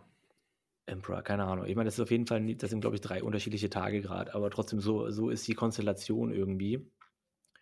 Und äh, da ist halt irgendwie, wenn nicht, da bist du auch verwirrt irgendwie als Fan. ja, ich meine, wir sind ja, wir sind ja relativ homogen, was unsere Interessen angeht, was Musik auf dem Festival angeht, irgendwie sowas halt. Ich meine, hier Danny hat Wolfszeit und sowas alles erzählt. Es hat alles sehr, sehr extrem metalig, black metalig sogar eher orientiert. Dementsprechend erwartet man ja ein bestimmtes Klientel. Ja, ja, ja. Durchaus. Ja, wo wir es aber auch festgestellt haben, dass es halt nicht zwangsläufig immer an den Bands liegt, sondern auch äh, an den Randereignissen rund um das Konzert rum, um das Festival herum. Gibt es irgendwie so Erinnerungen, an die, die ihr regelmäßig denkt, äh, wenn ihr so an, an Live-Erlebnisse denkt, die euch so bewegen? Ja, also ich meine, es war schon cool zu sehen, wie Philipp vor mir bei Pain im strömenden Regen einfach in einer riesengroßen Pfütze stand und sein, sein Head einfach zwei Stunden lang gebankt hat, irgendwie einen fetten Propeller gemacht. Der Typ war bums zu und kein Wunder, dass er am nächsten Tag erkältet war. Also das war schon auf jeden Fall witzig. Ansonsten ähm, eher dann abs ja, eher abseits äh, eher abseits dann von Festivals, also so, so langweilig und banal es klingt, aber ich habe echt gute Erinnerungen an unser Partisan in diesem Pavillon. Ähm, zu, ne, irgendwie, zu einer bestimmten Uhrzeit waren irgendwie alle da. Auch dein Kumpel Steve übrigens, äh, der irgendwie von der Sauna, glaube ich, gerade Ja, ja. zurückkam oder so von außerhalb. Und dann haben wir Bierpong gespielt und also es ist jetzt nichts Besonderes, ne? Aber das war irgendwie so ein chilliger, ähm, ich glaube Mittag, vielleicht war es sogar Vormittag. ich weiß es nicht mehr. Jedenfalls so, das war so ein gemütlicher Tag. Alle waren da. Wir waren ja, wie viele Leute waren wir denn? Zwölf Mm, oder so? ähm, saßen schön auf diesen Klappstühlen. Ein paar Leute haben eben dieses Bierpong gespielt. Wir haben zugeschaut, haben uns köstlich amüsiert. Das Wetter war einigermaßen okay, bisschen frisch, aber wir hatten alle ähm, Kapuzenpullis und so an. Und das war für mich ein super schönes ja. Erlebnis, ähm, an das ich tatsächlich oft zurückdenke, weil, weil es einfach so ein Block war. Das waren so, keine Ahnung, drei, vier Stunden äh, am Stück, wo wirklich alle da beisammen waren und alle so auf denselben Vibrations, alle waren wirklich gut drauf, entspannt und so. Das, das fand ich einen richtig coolen Tag irgendwie. Ja, kann ich auch, ja, kann ich so bestätigen sozusagen. Aber weißt du, ich habe auch noch so ein Ding hier, äh, woran man immer denkt bei Festivals irgendwie halt auch wieder 2005 auf dem Summer Breeze, wo wir bis um sieben bei dir saßen. Da unten irgendwie so äh, und wenn ich den ganzen Kasten Weizen zusammen einfach weggeknallt haben, alle anderen Aus schlafen schon aus der Flasche gemerkt. Ja, das war auch ziemlich cool, einfach so irgendwie so ein bisschen einfach nur abhängen da. Ich meine, ich, ich weiß halt auch noch vom Partisan, als sie dann das erste Mal, glaube ich, auf dem Flughafen waren, saß ich um sechs, wie ich gerade so gesagt habe, bei so einem, bei irgendwelchen zufälligen Leuten einfach rum, genau an dieser Start- und Landebahn da auf dem Flughafen. Und wir sitzen rum, irgendwie 6 Uhr früh, Sonne geht gerade auf, wir hier äh, trinken Bierchen noch. Und auf einmal kommt halt einer an irgendwie und äh, sagt so, hey, ich bin ins Flugzeug und haut sich halt komplett auf diese Fahrbahn drauf, rutscht natürlich nicht weit und tut sich alles weh, ne? Aber es war so mega lustig. Er steht auf, sagt so, ja, war ein Fehler und geht einfach. Das ist einfach so ein geiler Moment. Den hast du Ja. nicht einfach irgendwie so. Und ich dachte mir so, okay, aber er hat aus seinem Fehler gelernt, aber trotzdem hat er nicht rumgeheult. Das fand ich einfach so witzig. Und bei dir, Danny? Mein erstes Partisan war ja das Partisan 2012. Äh, war auch zu einer Zeit, wo studientechnisch relativ viel bei mir los war und wir um Himmels Willen auf dieses Festival fahren wollten. Äh, mein bester Kumpel Johannes äh, ist da mit mir hingefahren. Es war, die Fahrt war stressig, alles davor war stressig. Und als man dort angekommen ist, war, hat man richtig gemerkt, so wie, wie so die, die, die, die Last der, der, der Arbeitstage so von einem gewichen ist, ne? weil man sich so in so einem hermetisch abgeriegelten Raum befunden hat, wo man einfach mal tun und sein lassen konnte, worauf man Bock hatte. Das hatte zur Folge, dass wir uns am ersten Abend auch schön am Metstand bedient haben. Ne? Und ähm, ja, Quintessenz ist, äh, Met äh, geht nicht konform mit Bolt Thrower. Wir haben Bolt Thrower auf der Wiese verpennt, weil wir uns zu sehr mit Met zugehackt haben. Aber die haben auch 16 Uhr gespielt, ne, muss man sagen. Ne? Das war auch unfair. Ja. Ich kann mich noch dran erinnern, ich war ja auch da. Äh, wir kannten uns zwar noch nicht, aber ich war ja auch da irgendwie. Und äh, Ja, die haben halt echt so eine ich frage mich, wer wer halt Bolt Thrower auf 16 oder 17 Uhr legt. Also, besonders so ein Festival wie Partisan einfach, ne? Das macht überhaupt keinen Sinn. Ja, ja. Unsere Zeltnachbarn haben uns auch herzlich dafür ausgelacht, ja. Wahrscheinlich zu Recht. Aber das ist halt was, was ich, äh, immer unheimlich, äh, geil finde. Äh, A, du kommst relativ schnell mit den Leuten auf auf auf Konzerten oder auch auf Festivals ins Gespräch, aber nicht nur mit den mit den mit den eigentlichen Besuchern, sondern was halt auch immer sehr, sehr gut funktioniert und wo ich auch relativ stumpf bin, äh, ist, du, du triffst ja auch regelmäßig mal die Musiker und kannst mit denen ja auch mal so ein bisschen dumm schnacken, ne? Und da ergibt sich ja auch manchmal so das eine oder andere geile Gespräch. Äh, ich habe zum Beispiel genau auf diesem Partisan dann äh, äh, Thorsten den Unhold. Hm. Äh, Der Unhold. also Thorsten Hirsch äh, von, von Agrippnie, vormals äh, Noctop Dukta und immer noch Teilzeitmitglied, Teilzeitjobber, ähm, dort vor Ort getroffen und habt ihr einfach mal angequatscht gehabt. Ein paar Monate zuvor hatte ich Agrippnie live gesehen gehabt und äh, habe auch versucht, mit ihm dort zu quatschen, aber irgendwie hat er partout nicht darauf reagiert. Ähm, ja, ein bisschen drüber geredet äh, und dann irgendwann meinte er bloß so zu mir, ey, ähm, du, wenn du mich das nächste Mal irgendwo auf dem Festival siehst, ja, und ich reagiere partout nicht, wirf mir einen Bierbecher gegen, äh, einen Becher gegen den Kopf, ne? Ähm, ich warte jetzt auf meine Gelegenheit. Ich warte, aber sie wird kommen, Thorsten. Ja. Sie wird kommen. Und wehe, äh, wehe, du reagierst nicht so, äh, wie, äh, wie du es mir angekündigt hast. Ich warte auf dich. Ja, ja, sehr geil. Mit Ansage.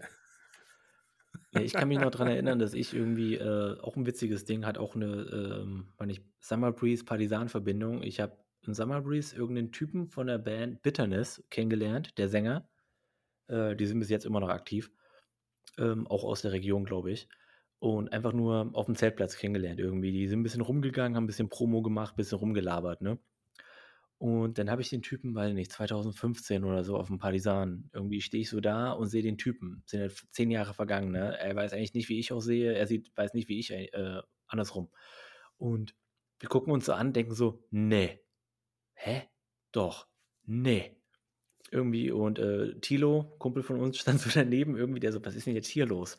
Und habe ich den Typen wieder gesehen, einfach so nach zehn Jahren und Bitterness, halt keine große Nummer, nix irgendwie so. Also es war so witzig irgendwie, dass ich ihn nochmal wieder gesehen habe und dann halt auf dem Festival da haben wir ein bisschen rumgeschnackt und alles. Das war ganz cool irgendwie. Also, äh, ja, das ist ganz geil, wenn man halt wirklich so diese Leute, die halt dann noch spielen oder wie auch immer halt wirklich auch auf dem Festival siehst. Das hast du ja bei Konzerten immer weniger. Früher war das mehr so, dass die Leute halt auch reingegangen sind. Jetzt mittlerweile sind die alle nur in ihrem Backstage-Ding da und machen halt ihren, meine ich, ihren Kram. Ja, weil so Leute wie der Danny, die ihnen halt dann Bier, Bierbecher gegen den Schädel werfen. Ja, genau. Aber muss man auch sagen, also äh, ich kann mir gut vorstellen, dass der Thorsten das auch irgendwie ernst gemeint hat und auch im Spaß halt eben und so, weil, also so, zumindest so habe ich die äh, live erlebt und ich stelle mir die auch so vor an der Kneipe, an der Konzertkneipe oder am Backstage oder wo immer.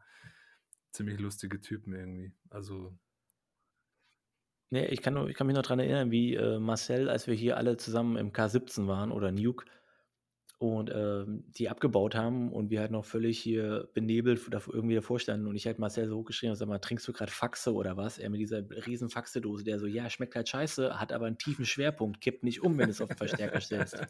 Und das fand ich einfach so, ja, überzeugend. logisch, er hat recht, er hat einfach recht. ja, saugeil. Cooles Konzert auch. Ja, Was ist denn das beste Konzert, auf dem ihr wart, Passato? Konzert jetzt oder Festival? Sprechen wir hier über Konzerte oder Konzert. Festivals? Also, also ich kann ja mal meine Du Überlegung. kannst ja das Festival auch gleich hinterher feuern, wenn du, Ja, genau. wenn du Bock drauf Also ich hast. meine, ich habe zum Beispiel halt kein direktes wirklich, wo ich sage, hey, das war das Beste überhaupt. Aber es gibt halt so Dinge, die mir einfach so krass im Gedächtnis geblieben sind. Dieses Nocte-Konzert zum Beispiel. Oder auch, ähm, ja, Emperor 2006 auf dem Wacken war einfach geil. War irgendwie das einzige richtig große Highlight da. Der Rest war, naja, irgendwie. Und ähm, ansonsten muss ich auch sagen, Crypto in Hamburg, Markthalle. 2004 oder so, was das war. Das war auch ein absoluter Abriss. Die Vorbands mit Due Scented und Grave, einfach halt auch ein richtig, äh, richtiges Kaliber. Und äh, da muss ich sagen, gibt es einfach wirklich richtig, richtig geile Dinge.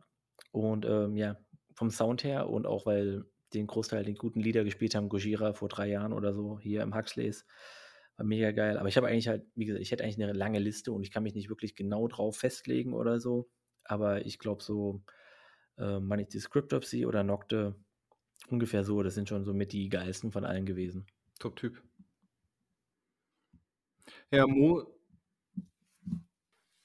du siehst noch Ich jetzt, wartend aus. Du siehst noch wartend aus. Brauchst noch Zeit. Naja, ich habe mir gerade überlegt, also ähm, es, das Ding ist halt, also ich hatte auch vorher irgendwie schon Probleme, mir Gedanken darüber zu machen, weil äh, ich, es gab halt viele gute Konzerte und ich könnte mich jetzt nicht richtig entscheiden, welches davon das Beste war. Aber ich kann zumindest zwei Konzerte rauspicken, die ähm, für mich besonders waren.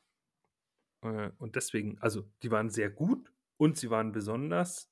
Äh, und zwar aus dem Aspekt heraus, dass sie mich dann nachhaltig von dieser Band überzeugt haben.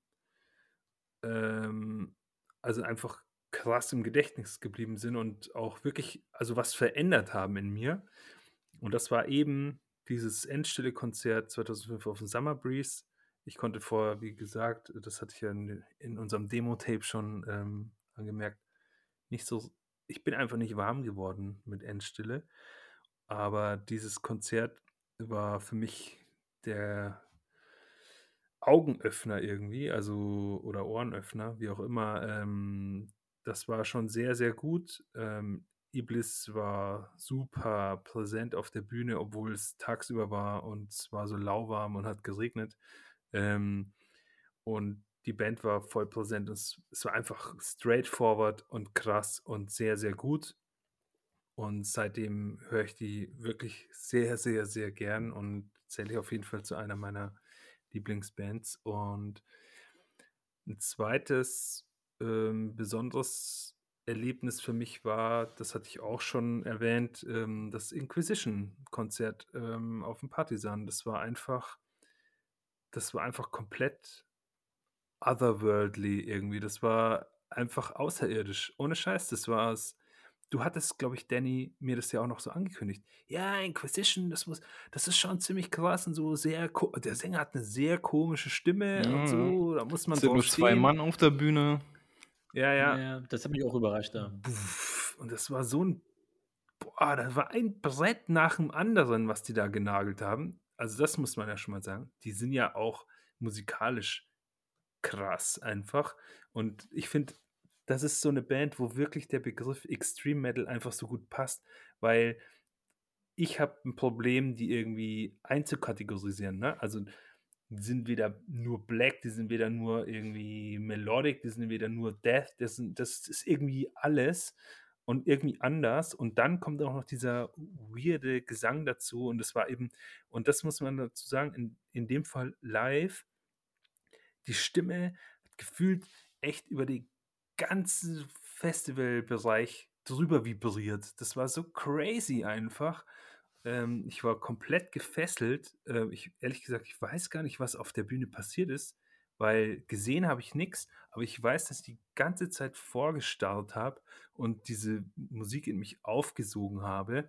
Und ja, und das war, ich hatte ja auch schon erwähnt, glaube ich, im, im Demo-Tape, ähm, ich habe ja vorher überhaupt nicht gehört. Also es war für mich, Ja. es war für mich absolutes Erweckungserlebnis. Ja, ich habe die vorher auch nicht gehört und war so voll überrascht und dachte mir so, hä, Moment, das sind zwei Typen, die diesen Sound machen. Ja, Ist das euer ja. Ernst? Also das war, das war ziemlich geil. Ich meine, Danny hat es mir ja vorher auch so schmackhaft gemacht und es war richtig geil, ja. Ja, ich hatte sie vorher schon mal, ich glaube, auf dem Dark Easter Festival gesehen. Ähm, und genau das war halt genau der, der Punkt, wo, wo ich auch so total erstaunt war. Es sind zwei Hanseln dort auf dieser Bühne. Äh, aber die, die, die, die erwecken ein Sounderlebnis äh, und es ist nicht nur der Sänger und Gitarrist Dagon, sondern auch der Schlagzeuger einfach mal, was er dort abreißt über die Zeit hinweg, auch vom Detaillierungsgrad. Es ist wirklich, also äh, rein von der musikalischen Seite aus muss man sagen, das sind Ausnahmekünstler, definitiv.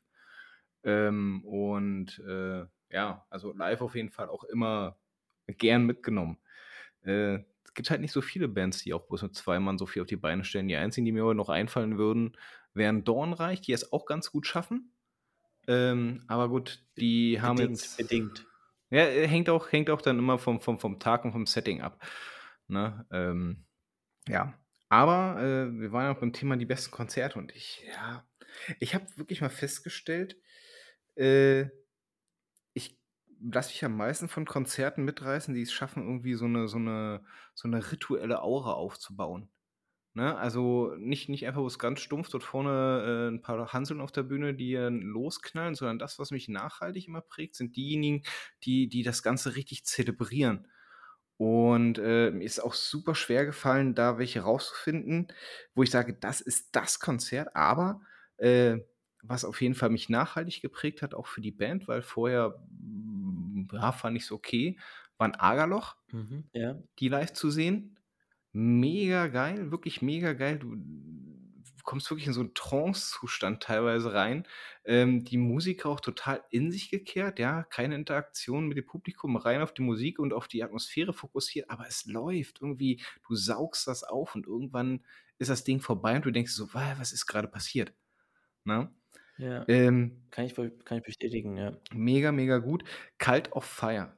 Ich habe ja auf'm Inferno 2019 meinen lang gehegten Wunsch, äh, dieser doch live sehr raren Band, äh, äh, endlich mal umsetzen können und was soll ich sagen? Exakt dasselbe, ne? Du hast keine Mimiken, du hast keine Gestiken, du hast da vorne 'n riesen Altar aufgebaut und die zocken einfach ihren Stiefel runter und da hast du 'n Sänger, von dem du nichts siehst außer 'ner riesen Kapuze, 'n riesen Mikrofonständer und Hände.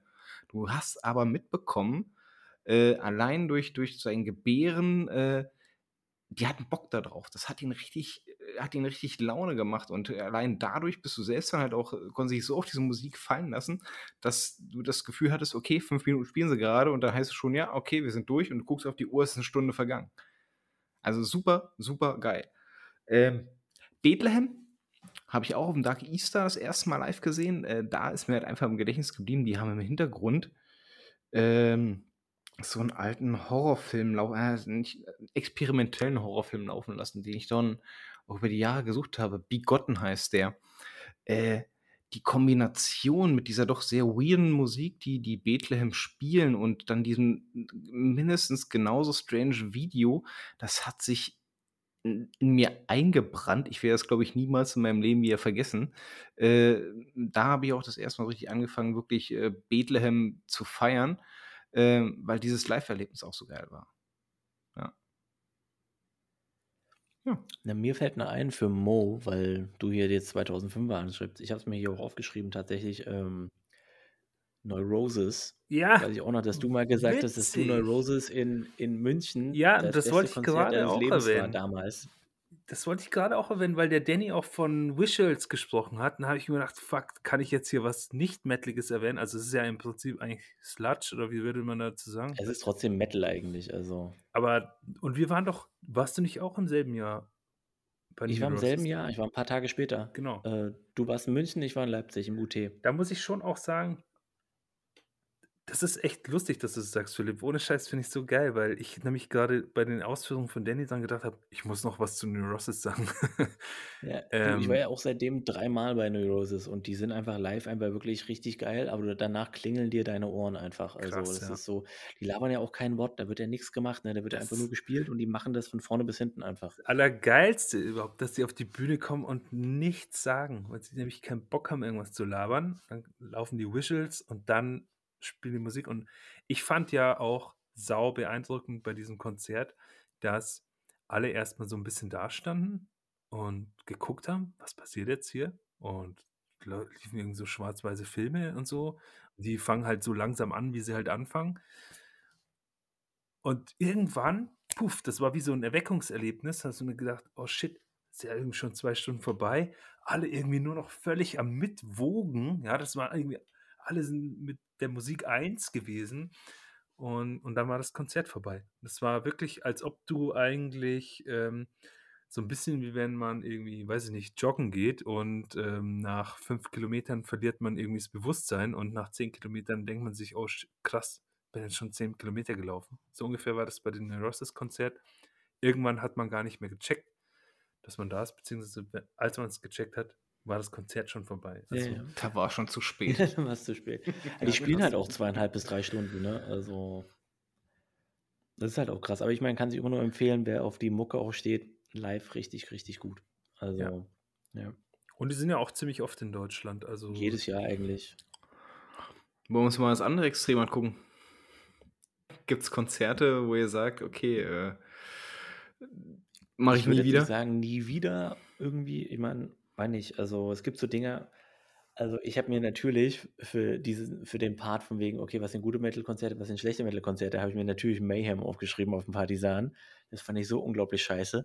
Das ist vor drei Jahren, vor, Oh ja, bei mir war ja, vor Marduk. vier Jahren, äh, Marduk ist halt langweilig, einfach nur Mayhem war einfach scheiße. Ja. Irgendwie vor vier Jahren oder was das war, irgendwie, wo die diesen riesen Altar für Maniac hingestellt haben, oder war es Attila, ich weiß schon nicht mal, wer der Sänger war. Und halt, mich interessiert ja Mayhem nicht, darauf kommen wir bestimmt noch mehrmals zu sprechen. Aber ähm, dann spielen die diesen riesen, riesen Altar dahin und dann stehst du da und denkst, kann ich mir zumindest Hellhammer angucken und dann sehe ich nicht mal Hellhammer beim Spielen. Irgendwie, weil die einfach dieses riesen Ding davor stellen. Und dann machen die einfach eine richtig peinliche Show. Irgendwie, ich weiß nicht, wie es damals 2004 oder so war, ne? Irgendwie, ähm, als du da warst, Danny. Abgefuckt. Aber, Es war einfach nur abgefuckt, aber das hat so geil gemacht. Aber das war halt so, das war, also wenn das Festival, das war so scheiße. Also es war so kacke, einfach ganz ehrlich. Das war, war nicht, das fand ich einfach nur mies. Das habe ich aber von vornherein schon erwartet. Dementsprechend wusste ich nicht, ob es jetzt wirklich ein schlechtes Konzert für mich ist, wenn ich vorher schon weiß, dass es scheiße wird. Hm. Ansonsten muss ich sagen, ich war immer enttäuscht, und das wird vielleicht ein paar Leute treffen, irgendwie, ich fand live Primordial immer nicht so gut. Irgendwie, ich habe das, irgendwie kam das nicht so rüber, das was, das, was auf Platte irgendwie rüberkommt, ist irgendwie live so komplett verloren. Irgendwie, ich, Ja, da gebe ich dir recht. Die habe ich auch auf dem Summer Reese gesehen. Ich glaube, das war sogar auch 2004. Ich bin mir gar nicht sicher, aber das hat mich auch sehr enttäuscht, ja. weil die ja auf einer Platte haben die eine gute, eine sehr, sehr gute, meine ich, Atmosphäre und irgendwie, weiß nicht, live kommt das für mich nicht rüber. Ich habe sie aber nur auf Festivals gesehen. Ich habe eigentlich gar nicht großartig Neuigkeiten zu verkünden, weil im Endeffekt habe ich vorhin schon kurz zu ausgelassen. Das Riesenproblem ist, ich lerne nicht aus meinen Fehlern, sodass ich äh, vor ein paar Jahren dasselbe äh, Experiment nochmal durchgezogen habe und äh, mit meiner Frau zusammen zu Cradle of Filth gegangen bin. Äh, das Problem blieb dasselbe, Soundmatch. Ja, wenn, halt, wenn du halt zu viel in deinen Sound reinsteckst, das aber live dann nicht umsetzen kannst, ist das, äh, nennen wir es suboptimal. Äh, eine andere Geschichte, die ich auch schon bereits erwähnt habe, die mir auch negativ im Gedächtnis geblieben ist, Dornreich. Aber hier muss man gerade differenzieren. Dornreich, Live-Set, äh, Metal-Live-Set, äh, ist super geil, aber wir haben den Riesenfehler gemacht, zu einem großen Dornreich-Set zu gehen, wo davor, davor geschaltet, ja, du hast ja nicht mal eine Chance gehabt, äh, im Vorhinein einfach zu gehen, äh, ein Akustikset gesetzt wurde. Und es gibt Hm, ja. nichts, wirklich nichts Langweiligeres als Akustikkonzerte. Das Riesenproblem war, dass parallel dazu auch noch arschkalt war. Ja, du konntest noch nicht mal die Zeit draußen verbringen, weil dir spätestens nach zehn Minuten alles gefroren hat. Du bist also wieder reingegangen und wieder in die gehende Langeweile reingegangen. Hätte ich mir ein Kissen mitgenommen, wäre, glaube ich, äh, das wäre passend gewesen, aber dann denkst du vorher natürlich nicht. Ja, dazu kann ich sagen, dass ich habe Dornreich das erste Mal irgendwann in Dresden 2007, 2008, weiß ich nicht genau, vielleicht neun, ist auch egal, äh, gesehen. Und da haben sie komplett Metal gespielt und waren tatsächlich eigentlich ganz gut. Die hatten nur das Problem, dass sie als Vorband Ahab hatten und Ahab waren so geil an dem Abend, dass keiner mehr einen Fick auf Dornreich gegeben hat. Irgendwie, weil Ahab waren so geil, die haben halt eigentlich musikalisch nichts miteinander zu tun, aber waren, glaube ich, auf dem gleichen Label zu der Zeit. Und die waren so viel geiler, dass halt danach Dornreich keine Chance mehr hatte. Null. Das wäre eigentlich auch nochmal ein Thema für sich. Ähm, Konzerte, in denen die Vorband besser war als der Mainhead. Da gibt es Da gibt's einige. Da unzählige. gibt es einige von, ja. Also Dornreich kann ich zustimmen. Ich hatte mich gefreut darauf, auf dem Dark Easter in München äh, 2018 oder wann war das? Ich weiß gar nicht mehr genau. Ähm, die endlich mal zu sehen. Also muss dazu sagen, ich bin jetzt nicht der riesen Dornreich-Fan, aber ich habe auch eine Zeit gehabt, da habe ich Herr von Welken Nächten sehr viel gehört. Ist auch nach wie vor, finde ich, ein sehr gutes Album. Und äh, höre ich mir immer noch gern an. Ähm, das war schon echt scheiße. Also, das war echt irgendwie, das war so, vielleicht liegt es auch noch daran, dass es dann eben im, im kleinen Club im Backstage war und der Sound war nicht so toll, es war irgendwie auch heiß, äh, alles voll mit Nebel. Die Leute, die da im Publikum standen, waren jetzt auch nicht so richtig mein Fall. Äh, so, das waren so ernste Leute. Und, ähm, und dann war das so eine Mischung aus Kack-Sound und langweiligen Akustikparts. Also, ich hab, bin sogar tatsächlich dreimal reingegangen. Also, ich bin halt dreimal rausgegangen auch wieder. Ähm, und ich bin am Ende auch draußen geblieben, aber war nix. Und 'ne andere Sache Riesenenttäuschung, wobei ich's vorher besser hätte wissen müssen, war für mich da warst du doch auch dabei, Philipp, weiß gar nicht mehr genau, in der Columbia-Halle Opeth. Ich Ja habe mich das war ja von das war ja A das war ja bis Z aufgeregt über dieses Konzert. Ich glaube, ich habe nichts anderes gemacht, außer zu schimpfen und Bier Das zu war aber saufen. Huxleys. Ja, Das war ah, ja, genau, ja, Entschuldigung, das war im Das war das das war die Heritage Tour. Genau. Und wir wussten ja eigentlich schon, dass die Ja, ja. Akustik-Sets spielen, aber wir haben a alle gesagt: „Die werden ja jetzt wohl nicht nur Akustik-Sets spielen.“ Also, es war nicht komplett Akustik, aber es war halt Prog-Rock die ganze Zeit einfach nur. Diese krassen Idioten, diese Volldeppen, ohne Scheiß, mit dieser Kack-Lagerfeuer-Gymnasiasten-Mucke sind sie da irgendwie aufgetreten. Könnte mich so krass aufregen über diese Scheiße, die sie da irgendwie fabriziert haben. Kein Mensch hatte Bock auf das Konzert, das hat man auch gemerkt, außer die 2, 3 Indie-Guys, die irgendwie ganz neu auf Opeth gestoßen sind, ganz vorne und irgendwie, ähm, keine Ahnung, Indie-Pogo getanzt haben oder was weiß ich was. Irgendwas, was halt niemanden interessiert. So ein Scheißkonzert. Für mich sind die Typen auch mega gestorben, ähm, seitdem. Ich höre mir nix mehr an von Opeth, also außer die außer Morning Rise neulich, weil's 'n geiles Album ist nach wie vor und Ja, ja. Blackwater Park vielleicht auch noch und na ja, 'n paar andere, aber Scheißband. Kann es kann es sein, dass du dich hier bei dem Thema so 'n bisschen in Rage reden kannst, Mo? Ja. Mann, war das 'n Scheißkonzert, echt. Also, wow. Aber wie gesagt, viellei wahrscheinlich ärgere ich mich am meisten über mich selber. Wir hätten's nämlich einfach besser wissen müssen. Ne, wir wissen wir wussten's vorher und ich Ja, wir fand wussten's auch. an sich an sich war's ja kein sch äh, schlechtes Konzert, es war nur halt einfach ja, ne. Irgendwie man Jetzt hat halt komm, irgendwie so 'n Philipp. bisschen man hat halt 'n bisschen gehofft, dass sie halt einfach, äh Philipp, sag's halt nicht einfach, so es war scheiße. Na ja, egal. Du, ich habe Michael hier hinter mir stehen, weißt du, der haut mir aufs Maul. Ja. Gibt's noch so Bandwünsche, ähm, also Bands, die ihr schon immer mal live sehen wolltet, wo ihr bis dato noch nicht dazu gekommen seid? Ähm, Darkspace. Uh, spielen die live? Äh, die spielen aber auch die die spielen ab und zu mal in der Schweiz oder in Süddeutschland. Ähm, ganz, ganz selten. Aber weil weiß nicht, ähm, habe ich mal gehört, dass sie mal in so 'nem alten Wasserturm gespielt haben irgendwie und man Mhm. hat da so an der Seite auf den Treppen hochgestanden. Das muss so geil gewesen sein. Ähm, ansonsten eigentlich nur so Dinger, die halt nie live spielen. Also, weil so was wie Nagorov würde ich gern mal live Mhm. sehen. Ich weiß nicht, ob ich's gut fände. Das ist, äh, Aber Nagorov spielt ja nicht mehr in Deutschland, weil Deutschland es nicht verdient Ne, ne, hat. ne, Deutschland hat's nicht verdient.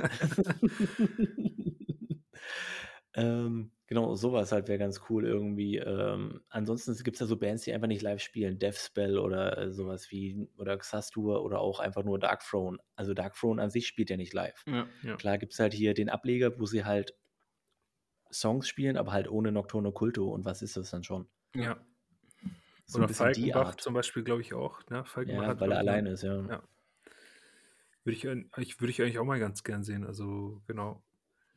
Ähm, bei mir sind's auch tatsächlich eher so also, ne, es gibt eine Ausnahme, also, äh, ich ob man das Metal nennen kann, weiß ich nicht, aber ich würde ehrlich gesagt ganz gern mal einfach auf 'n Konzert von Rammstein gehen, weil ich mir die Show geben will. Wärmste Ähm, Empfehlung. aber Wärmste ja, also, Empfehlung. hätte wirklich Bock drauf. Ähm, ich ich kenne ja auch dieses ich habe mal auf Arte zufällig dieses Konzert im Madison Square Garden gesehen, was ich ziemlich krass fand, ehrlich gesagt. Ziemlich fett. Ähm, anyway, also, das wäre 'ne Sache ich würde auch tatsächlich ganz gern mal Iron Maiden sehen, ich mag Iron Maiden sehr gern und ich habe die noch nie live gesehen. Ich weiß, die spielen millionenfach irgendwie, aber dann ist es halt auch so, man kauft sich dann halt irgendwie kein Ticket für 70 €, weil man irgendwie dann doch keinen Bock hat. Dann haue ich mir doch lieber die Kassette in mein Audi Tape Deck und und höre es auf der Autofahrt. Powerslave kann ich nur empfehlen, eins der geilsten Alben überhaupt. Ähm, und sonst sind's auch muss ich Philipp einfach irgendwie sozusagen übereinstimmen, äh, das sind Bands, die eigentlich nicht live spielen. Also und das ist wahrscheinlich auch genau das Ding. Würde ich halt ganz gern mal sehen. Ja, also, ich kann noch hinzufügen, also, was ich gerne mal sehen würde, wäre einfach mal Glenn Benton live. Einfach so also also, Diced, wie auch immer es ausgesprochen wird, ähm, einfach nur mal zu sehen, weil der Typ ist ja eigentlich auch komplett durchgeknallt und irgendwie bescheuert, aber irgendwie würde ich einfach gerne mal sehen, ob der Typ das irgendwie auch live kann, was er da auf Platte macht. Ja. Ich Oh, da da fällt mir ein, na äh, Necrophagist, das die habe ich ja verpasst leider. Das wäre super schön, wenn ich da mal noch 'n Konzert sehen würde. Ja. Aber das geht ja leider nicht Lass mal ja. Danny noch mal reden hier. Ne, ich hatte ich hatte irgendwie immer, äh, äh, so das Gefühl, dass ich bestimmte Bands für mich entdeckt habe und die haben sich kurz danach aufgelöst. Äh, ähm, glücklicherweise habe ich aber auch 'n bisschen Glück für mich gepachtet. Äh, die fanden auch kurz danach wieder zusammen. Äh, eine davon war Nocta Obducta, die sich ja wirklich nach dem Nektar-Album für 'nen kurzen Zeitraum aufgelöst hatten. Ähm, ne, habe ich so 'n bisschen so auf mein mein eigenes, äh, Glück geschoben. Immortal war dasselbe, konnte ich aber auf'm Partisan dann irgendwann mal 'n Haken hintersetzen, die mal live zu sehen. Äh, ja, äh, grade, ich weiß gar nicht, so so so so so 'ne so 'ne richtige Shortlist an denen, die ich partout noch sehen möchte. Doch eine Band, aber da auch mehr für und mit meiner Frau. Grift würde ich ganz gerne mal live sehen. Ähm, hätten wir sogar letztes Jahr zur Walpurgisnacht die Chance zu gehabt und siehe da, dann kam Corona. Ähm, ja, ist halt auch schwierig, ne? Ist ja an sich 'ne Ein-Mann-Band, äh, aber da hätte er ja mal 'ne, äh, Session-Musiker um sich herum gepaart. Das wäre ganz cool geworden. Gefahr ist natürlich aber auch, dass es dann wieder zu 'nem Akustikset ausartet. Das würde mich natürlich in Rage bringen. Äh, aber ich werde mir zukünftig aufblasbare Kissen mitnehmen. Ja, ich wenigstens sehr so 'n gut. Nickerchen halten kann. Äh, ansonsten, nur um auf Moos noch mal kurz einzugehen, also Rammstein, da war meine Frau so nett und hat mir damals, äh, diesen Wunsch erfüllt und da meine wärmste Empfehlung: Guck dir Rammstein nicht in Deutschland an. Ähm, ganz einfacher Grund, äh, wir in Deutschland haben natürlich ganz schön strenge Pyro-Auflagen. Das heißt, die Hälfte von dem, was sie eigentlich abfackeln wollen würden, können sie gar nicht machen oder dürfen sie gar nicht machen. Wir haben sie damals in Prag gesehen und es es war 'n reiner Abriss. Also wirklich, das ist ein ein eine Show, äh, vorm Herrn und da kann man auch von der Musik halten, was man möchte. Die machen sich von vorne bis hinten über jede Sekunde, äh, äh, des Konzerts Gedanken und die wissen, wie die Publikum ziehen. Also, äh, einmal in seinem Leben sollte man sie gesehen haben. Ja, und, äh, ja, Also meinst du, das wäre 'n Must-See-Act oder was? Definitiv. Definitiv. Also alle mal aufschreiben sozusagen. Schreiben wir wir schreiben den Bandnamen dann in die Shownotes. Kennt keiner kennt keiner. Ja, genau. Kennt also hier, das ist so 'ne Underground-Band, hat da hat noch keiner gehört irgendwie. Ja. Ja, dann weiß ich ja schon, was nach Corona kommt. Äh, 1. Konzert wird halt Rammstein sein. Ne, die sind alle schon ausverkauft, Junge, die sind alle schon ausverkauft, ne? Krasser Das Typ. ist wirklich so. Die haben, äh 2022 ist schon komplett ausverkauft. 2020 ist ja auch schon vorbei. Ne, 22. Andere andere. Nach-Corona-Pläne? Bitte was, Danny? Nach nachdem der ins Wasser gefallen ist, hast du noch andere Nach-Corona-Pläne? Ähm, ne, aber ich habe also einen Plan habe ich, der, ähm aber der den habe ich nicht geplant, sondern das steht auf'm Plan und das ist, ähm, das tausendmal verschobene und dann wegen Corona auch noch tausendmal abgesagte, ähm, Excrementory Grindfuckers Konzert Als ob das jemals was wird. Das wird doch nix. Wir haben die Karten. Ja, wir haben die Karten, aber ich glaube, bis dahin haben die sich aufgelöst oder was auch immer. Äh, Mann, ey. Na ja, äh, ansonsten habe ich mir ehrlich gesagt vorgenommen, weil's eben schon so lang nicht mehr der Fall war, ich werde mir mein 1. Konzert gut aussuchen. Und neulich habe ich erst mit 'nem Kumpel drüber so wir saßen irgendwie im Park, haben in die Luft geguckt, Bier getrunken und darüber gegrübelt, was so 'n cooles 1. Konzert wäre. Äh, wir sind dann irgendwie so rumgeschwankt zwischen Nile oder irgendwas krassen, ballermäßigen, keine Ahnung, Bataille oder so. Irgendwann haben wir uns geeinigt auf Bolt Thrower. Um ehrlich zu sein Du meinst In Memoriam. Bolt. Thrower gibt's nicht mehr. Ja, aber es wäre geil. Ja, In Memoriam. Also die spielen ja genau gleich, Ja, genau. nur dass 'n anderer Drummer ist. Ja. Dann könnte ich dann könnte ich ja quasi meine vertane Chance sogar noch nachholen, aber ja. Sie hießen dann halt nicht Bolt Thrower, also Äh, äh, ist dann auch nicht Ja, dasselbe. aber Das Bolt Thrower weiß ich halt die habe ich halt auch damals als 'n richtig ich habe die auch nur auf'm Festival gesehen. Ich habe das Konzert damals leider nicht, äh, miterleben dürfen irgendwie, es war ausverkauft. Äh, und wir sind bis zur Halle gefahren, war aber weg, war alles weg. Dann sind wir wieder schön 1,5 Stunden zurück. Und was wäre eure? Äh, Danny, was wäre dein 1. Konzert? Erstes Konzert, ich weiß es gar nicht, was ich danach mir direkt angucken wollen würde. Ähm, ich hätte wieder sehr viel Bock, vor allem, weil sie mir auch auf den Platten wie auch auf den Livekonzerten immer wieder, äh, voll und ganz abgeholt hätten, mir Miss Swimming noch mal live anzugucken. Ähm, in dem Zusammenhang wäre ich ja letztes Jahr quasi aufs äh, Morte et Diabolum gegangen, De, De et Diabolum. Ähm, da wären sie ja mit als Co-Headliner aufgetreten. Ähm, War das nicht das, wo auch Shamash war? ja, genau. Genau, Genau, weil da wollte ich genau. nämlich auch hin. Ich wollte genau das Gleiche erwähnen. Und äh, wenn alles gut läuft, ne, die sind ich, äh, äh, auf, auf Ende diesen Jahres äh, verschoben worden. Ähm, naja, drücken wir mal die Daumen, ne? Das wäre auf jeden Fall was. Und äh, ich will partout nach dem doch geilen Erlebnis 2019, ich will wieder nach Norwegen, ich will wieder aufs Inferno. Ist auch mal eine wärmste Empfehlung, sollte man mal gemacht haben. Äh, ist, ist eine Klasse für sich, ist, ist geil. Weil also ich, ich hätte definitiv halt auch ähm, das Smith-Frimming und halt Shamash-Ding genannt. Also dieses, ich spreche es jetzt nicht aus, Ed Diabolum, was halt hier im Dezember in Berlin gewesen wäre. De Ähm, Mortiis et Diabolum. Ganz genau, das wurde Oder so. auch irgendwie ein paar Mal verschoben, irgendwie Dinge reingeschrieben und dann haben sie gesagt, nee, komm, wir verschieben es um ein Jahr und da war halt wegen Miss Frimming und halt mit äh, Shamash einfach zwei grandiose Bands, die ich echt gern live sehen würde. Also ich sehe schon, ihr beide würdet eher auf äh, Festivals gehen. Ich würde, ich glaube, ich würde eher auf ein ausgewähltes Konzert gehen, aber wer weiß schon, ähm, was kommt. Vielleicht gehe ich im November einfach mit, mit euch. Ähm, ich bin ja auch schon geimpft. Äh, vielleicht habe ich dann bis dahin ja wieder meine Bürgerrechte erlangt. Ach Quatsch, nix ist. Mal kicken. nee, ach weißt du, im Endeffekt, ich nehme das erste gute Konzert, was es gibt irgendwie. Ich nehme nicht einfach irgendeins, aber Hauptsache es ist ein gutes. Wahrscheinlich wird es darauf hinauslaufen, ja. Man muss ja auch erstmal wieder warm werden, ne, bevor man sich mit dem Festival anlegt. Eben, vielleicht erstmal so ein Akustikkonzert. Opeth. Ja, genau, Opeth zusammen mit, äh, mit, äh, mit Dornreich. Mit Dornreich Akustik. Mm, mm, Boah, mm, saugeil wär's. Und dazu noch Goethes Erben. Ganz genau. Danny, wie sieht's aus? Sollen wir einen Abschluss finden mit Neuentdeckungen? lieben gerne, lieben gerne. Lass uns mal darüber gehen. Was läuft zurzeit bei euch? Äh, was was äh, habt ihr für euch neu entdeckt? Was äh, würdet ihr uns äh, und auch den Hörern mal ans Herz legen? Ähm, Phil? Okay, ich fange an.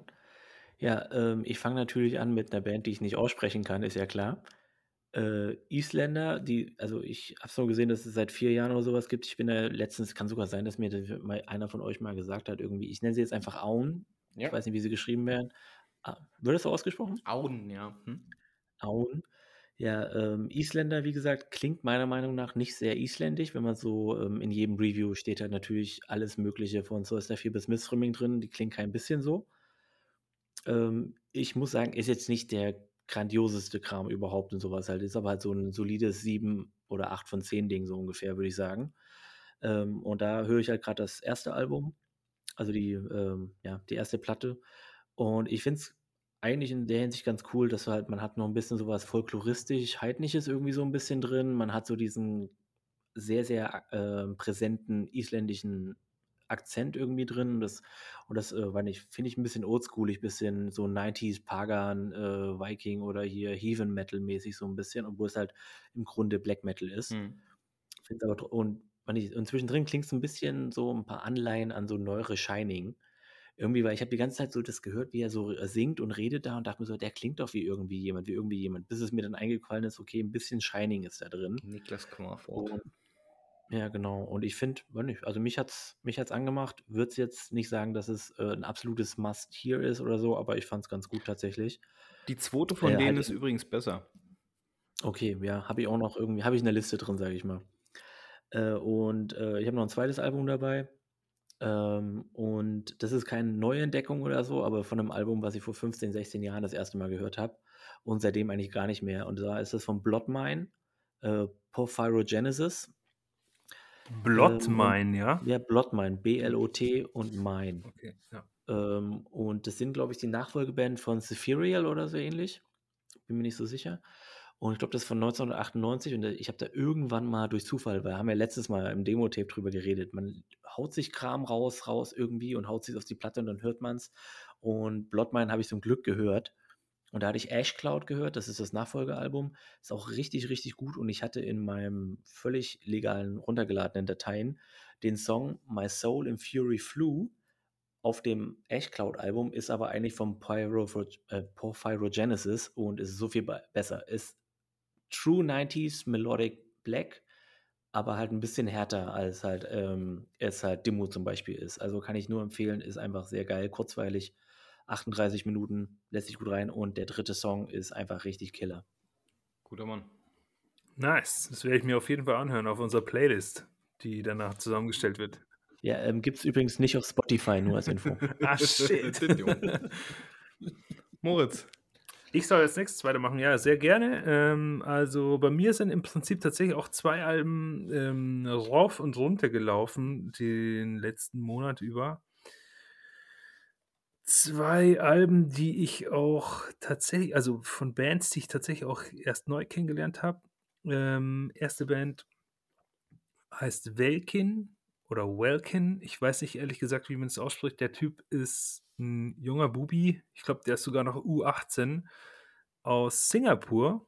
Das ist eine One-Man-Show, dieses Album. Und vielleicht ähm, beeinflusst mich das auch in äh, der Bewertung irgendwie insgesamt als Gesamtkonzept und Gesamtkunstwerk. Aber das, ich finde es einfach ultra beeindruckend, was der da irgendwie rausknallt. Das ist ein ein richtig klassisches, schönes Konzept-Metal-Album, also Black Metal. Ähm, was ich so beeindruckend finde, ist irgendwie, also ja, es, wahrscheinlich ist es dann irgendwie schon so. Also ich gehe halt davon aus, ja, es kommt aus Singapur und dann bin ich mal gespannt, was kommt. Und dann kommen da irgendwie so mittelalterliche Synthi-Marschklänge ähm, und sowas, ja, also so und irgendwie so Zeugs, die, die, das ganze Wording auch irgendwie Conquest und irgendwie Eroberung und so ein Zeugs. Das ist alles irgendwie so in, in Mittelalterzeit. Also ich, für mich ist das so ein zentraleuropäisch-mittelalterliches äh, Thema, das da irgendwie abgehandelt wird.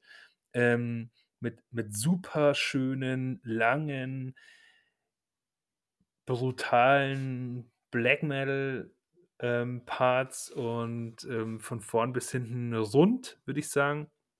Wenn ich irgendeinen Vergleich ziehen wollen würde, dann würde ich tatsächlich sogar sagen, und das kommt auch jetzt vielleicht eventuell ein bisschen komisch vor, aber tatsächlich dieses erste äh, Falkenbach, das ich so gern mag, ähm, weil das so eine komische Mischung aus, also ich weiß nicht, immer wenn ich das Album höre, dann sehe ich irgendwie so Ritter, Ritter in Eisenrüstung vor mir und dazu halt irgendwie diese krass blackigen Parts. Ähm, das, das gefällt mir irgendwie super gut. Äh, kann man aber hören, es ist auf jeden Fall jetzt kein so ein Oldschool äh, Pagan Metal Zeugs, was Falkenbach macht, sondern es ist schon irgendwie, ich würde sagen, True Black Metal. Oder ich weiß nicht, habt, habt ihr mal reingehört? Bin noch nicht dazu gekommen. Ich schüttle einfach mit dem Kopf, damit ich nichts sagen muss. Sehr gut. Aber ähm, könnt ihr echt mal machen. Also ich, ich finde es ziemlich krass gut und äh, umso beeindruckender eigentlich. Also es ist unabhängig, glaube ich, wirklich von den Umständen sehr gut. Also kein Exotenbonus. Äh, nee, ich glaube nicht. Ähm, aber der kommt einfach nochmal on top. Ja. Zweite Album ist von Afsky. Afsky habe ich neu kennengelernt. Ich weiß, das ist schon irgendwie länger, dass die einen Namen haben. Äh, ist voll an mir vorbeigegangen, keine Ahnung gehabt. Und zwar dieses ähm, Album, das ist auf jeden Fall das letzte Album, ich glaube, es ist von 2020 oder so. Ja. Ähm, ist es von 20, ja. Ofte jeg drömmer mich död. Was auch immer das heißen mag, dänisch halt. Ähm, ja, das, das ist schon krass. Also, das ist ein richtig geiles Album. Ich glaube, das heißt, ich träume von meinem Tod, heißt das, glaube ich. Ofte, ofte heißt ich, oder was? Ofte jeg drömmer mich död. Ne, jeg, äh, jeg ist ich und drömme ist, glaube ich, träumen und död ist ja. Oft träume ich von meinem Tod. Glaube ich. Ofte? Naja, egal, scheißegal. Also äh, ein, ein, ein, echtes Brett, ähm, ein, ich würde sagen, Konzeptalbum. Äh, ich kenne mich ja mit dem Text nicht aus, um was es da geht. Ich kann nur das Bild interpretieren vom Albumcover. Da liegt halt irgendwie ein, was weiß ich, ist es ein erschossener Soldat aus dem Ersten Weltkrieg oder ist es ein erschossen oder ein toter Bauernmann oder so? Keine Ahnung, der auf dem Acker flackt von seiner Frau irgendwie ähm, gehalten wird, die in den Himmel schreit, Gott um Vergebung oder um eine Erklärung für diesen Bullshit hier irgendwie bittet. Ähm, fängt sehr, sehr cool an. Ähm, seichter Einstieg, fette Mucke irgendwie, geiler Gesang. Ähm, ich bin so wahnsinnig schlecht im Beschreiben, aber das ist einfach so ein Ding, das, wisst ihr, das, das höre ich an und es läuft durch und ihr seid voll im Film, weil, weil euch das einfach wegbrettert einfach. Ja. Das ist ein geiles Teil irgendwie. Ich meine, dazu kann ich vielleicht noch irgendwie was sagen, weil ich kenne es ja auch erst seit kurzem, weil Mo hat es mir geschickt, dass ich mir das mal anhören soll. Und ähm, es ist halt, es fängt halt wirklich so mit dieser Melodie erstmal an und dann geht es mit diesen ganz leisen Gitarren rein. Und dann hört sich das halt wirklich extrem oldschoolig an, wobei aber halt die Melodien extrem neuer Black Metal eigentlich sind. Und dann kommt aber halt so diese richtig oldschoolige Produktion ohne Bass, also fast kein Bass. Die Bassdrum ist einfach irgendwie, eigentlich ist die Bassdrum Witz, aber genau richtig. Irgendwie, es hört sich so richtig an wie so völlig unterproduzierter, äh, hier Black Metal, kein Bass drin, sehr viele Höhen.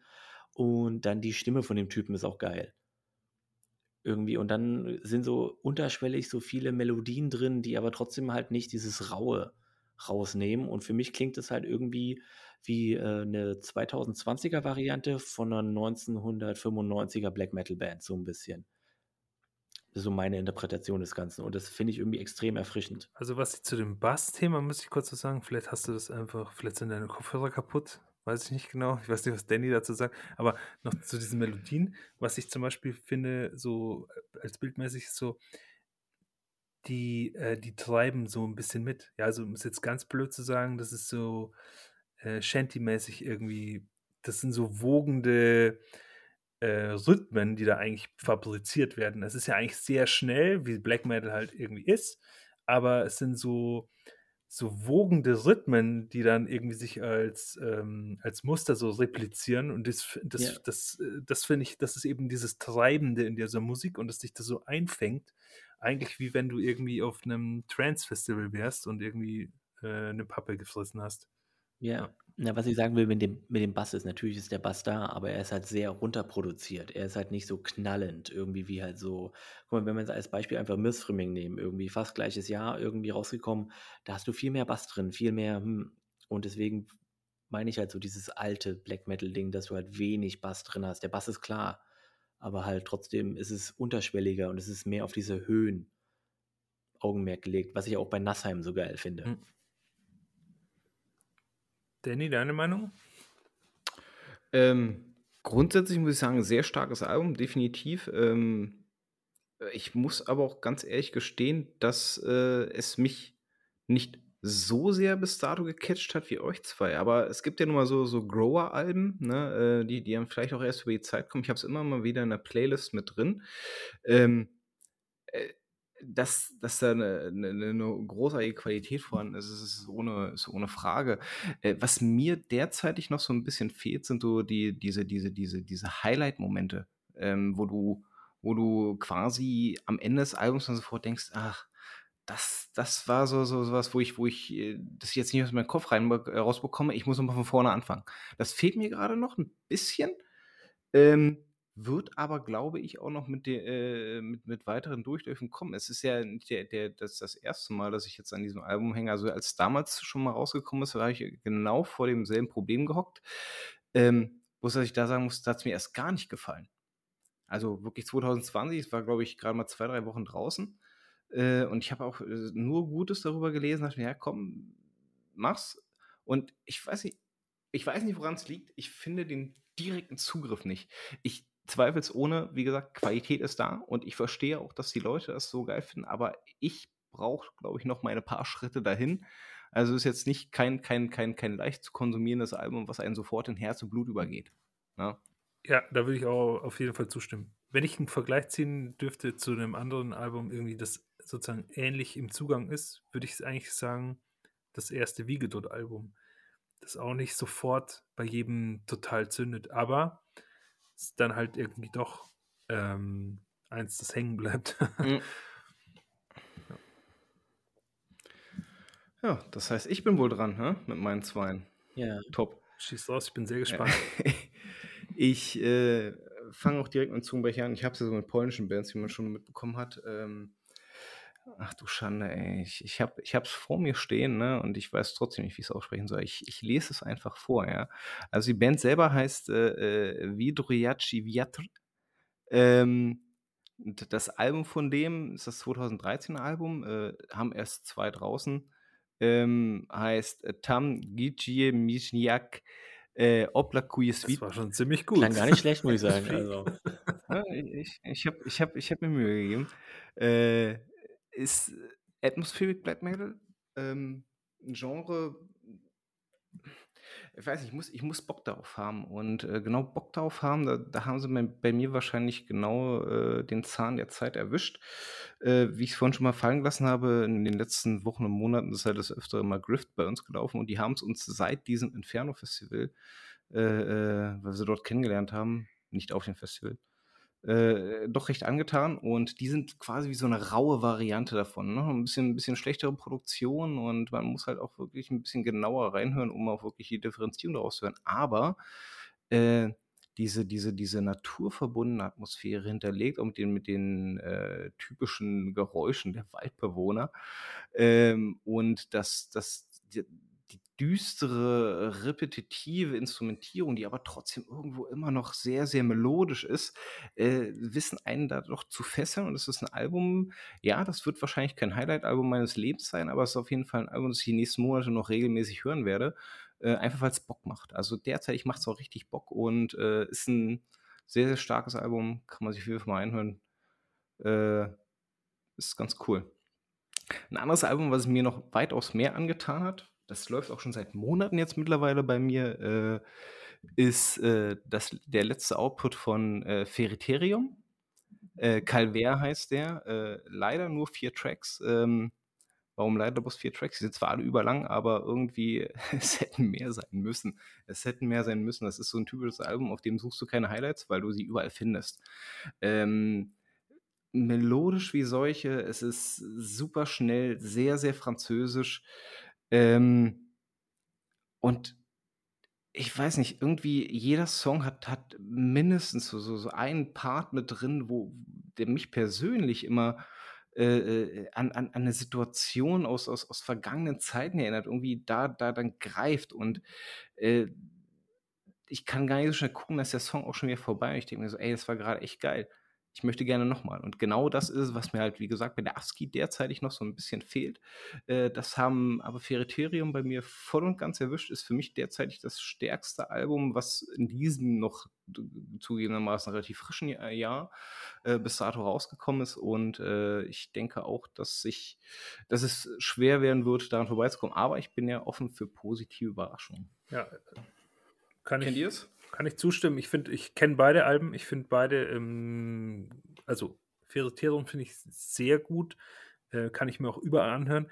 Bei der polnischen Band, ähm, ähm, da habe ich reingehört und ich, ich habe die, also ich finde es, glaube ich, ganz gut. Ich bin mir ziemlich sicher, dass ich dafür noch sehr viel mehr Hördurchgänge benötigen werde.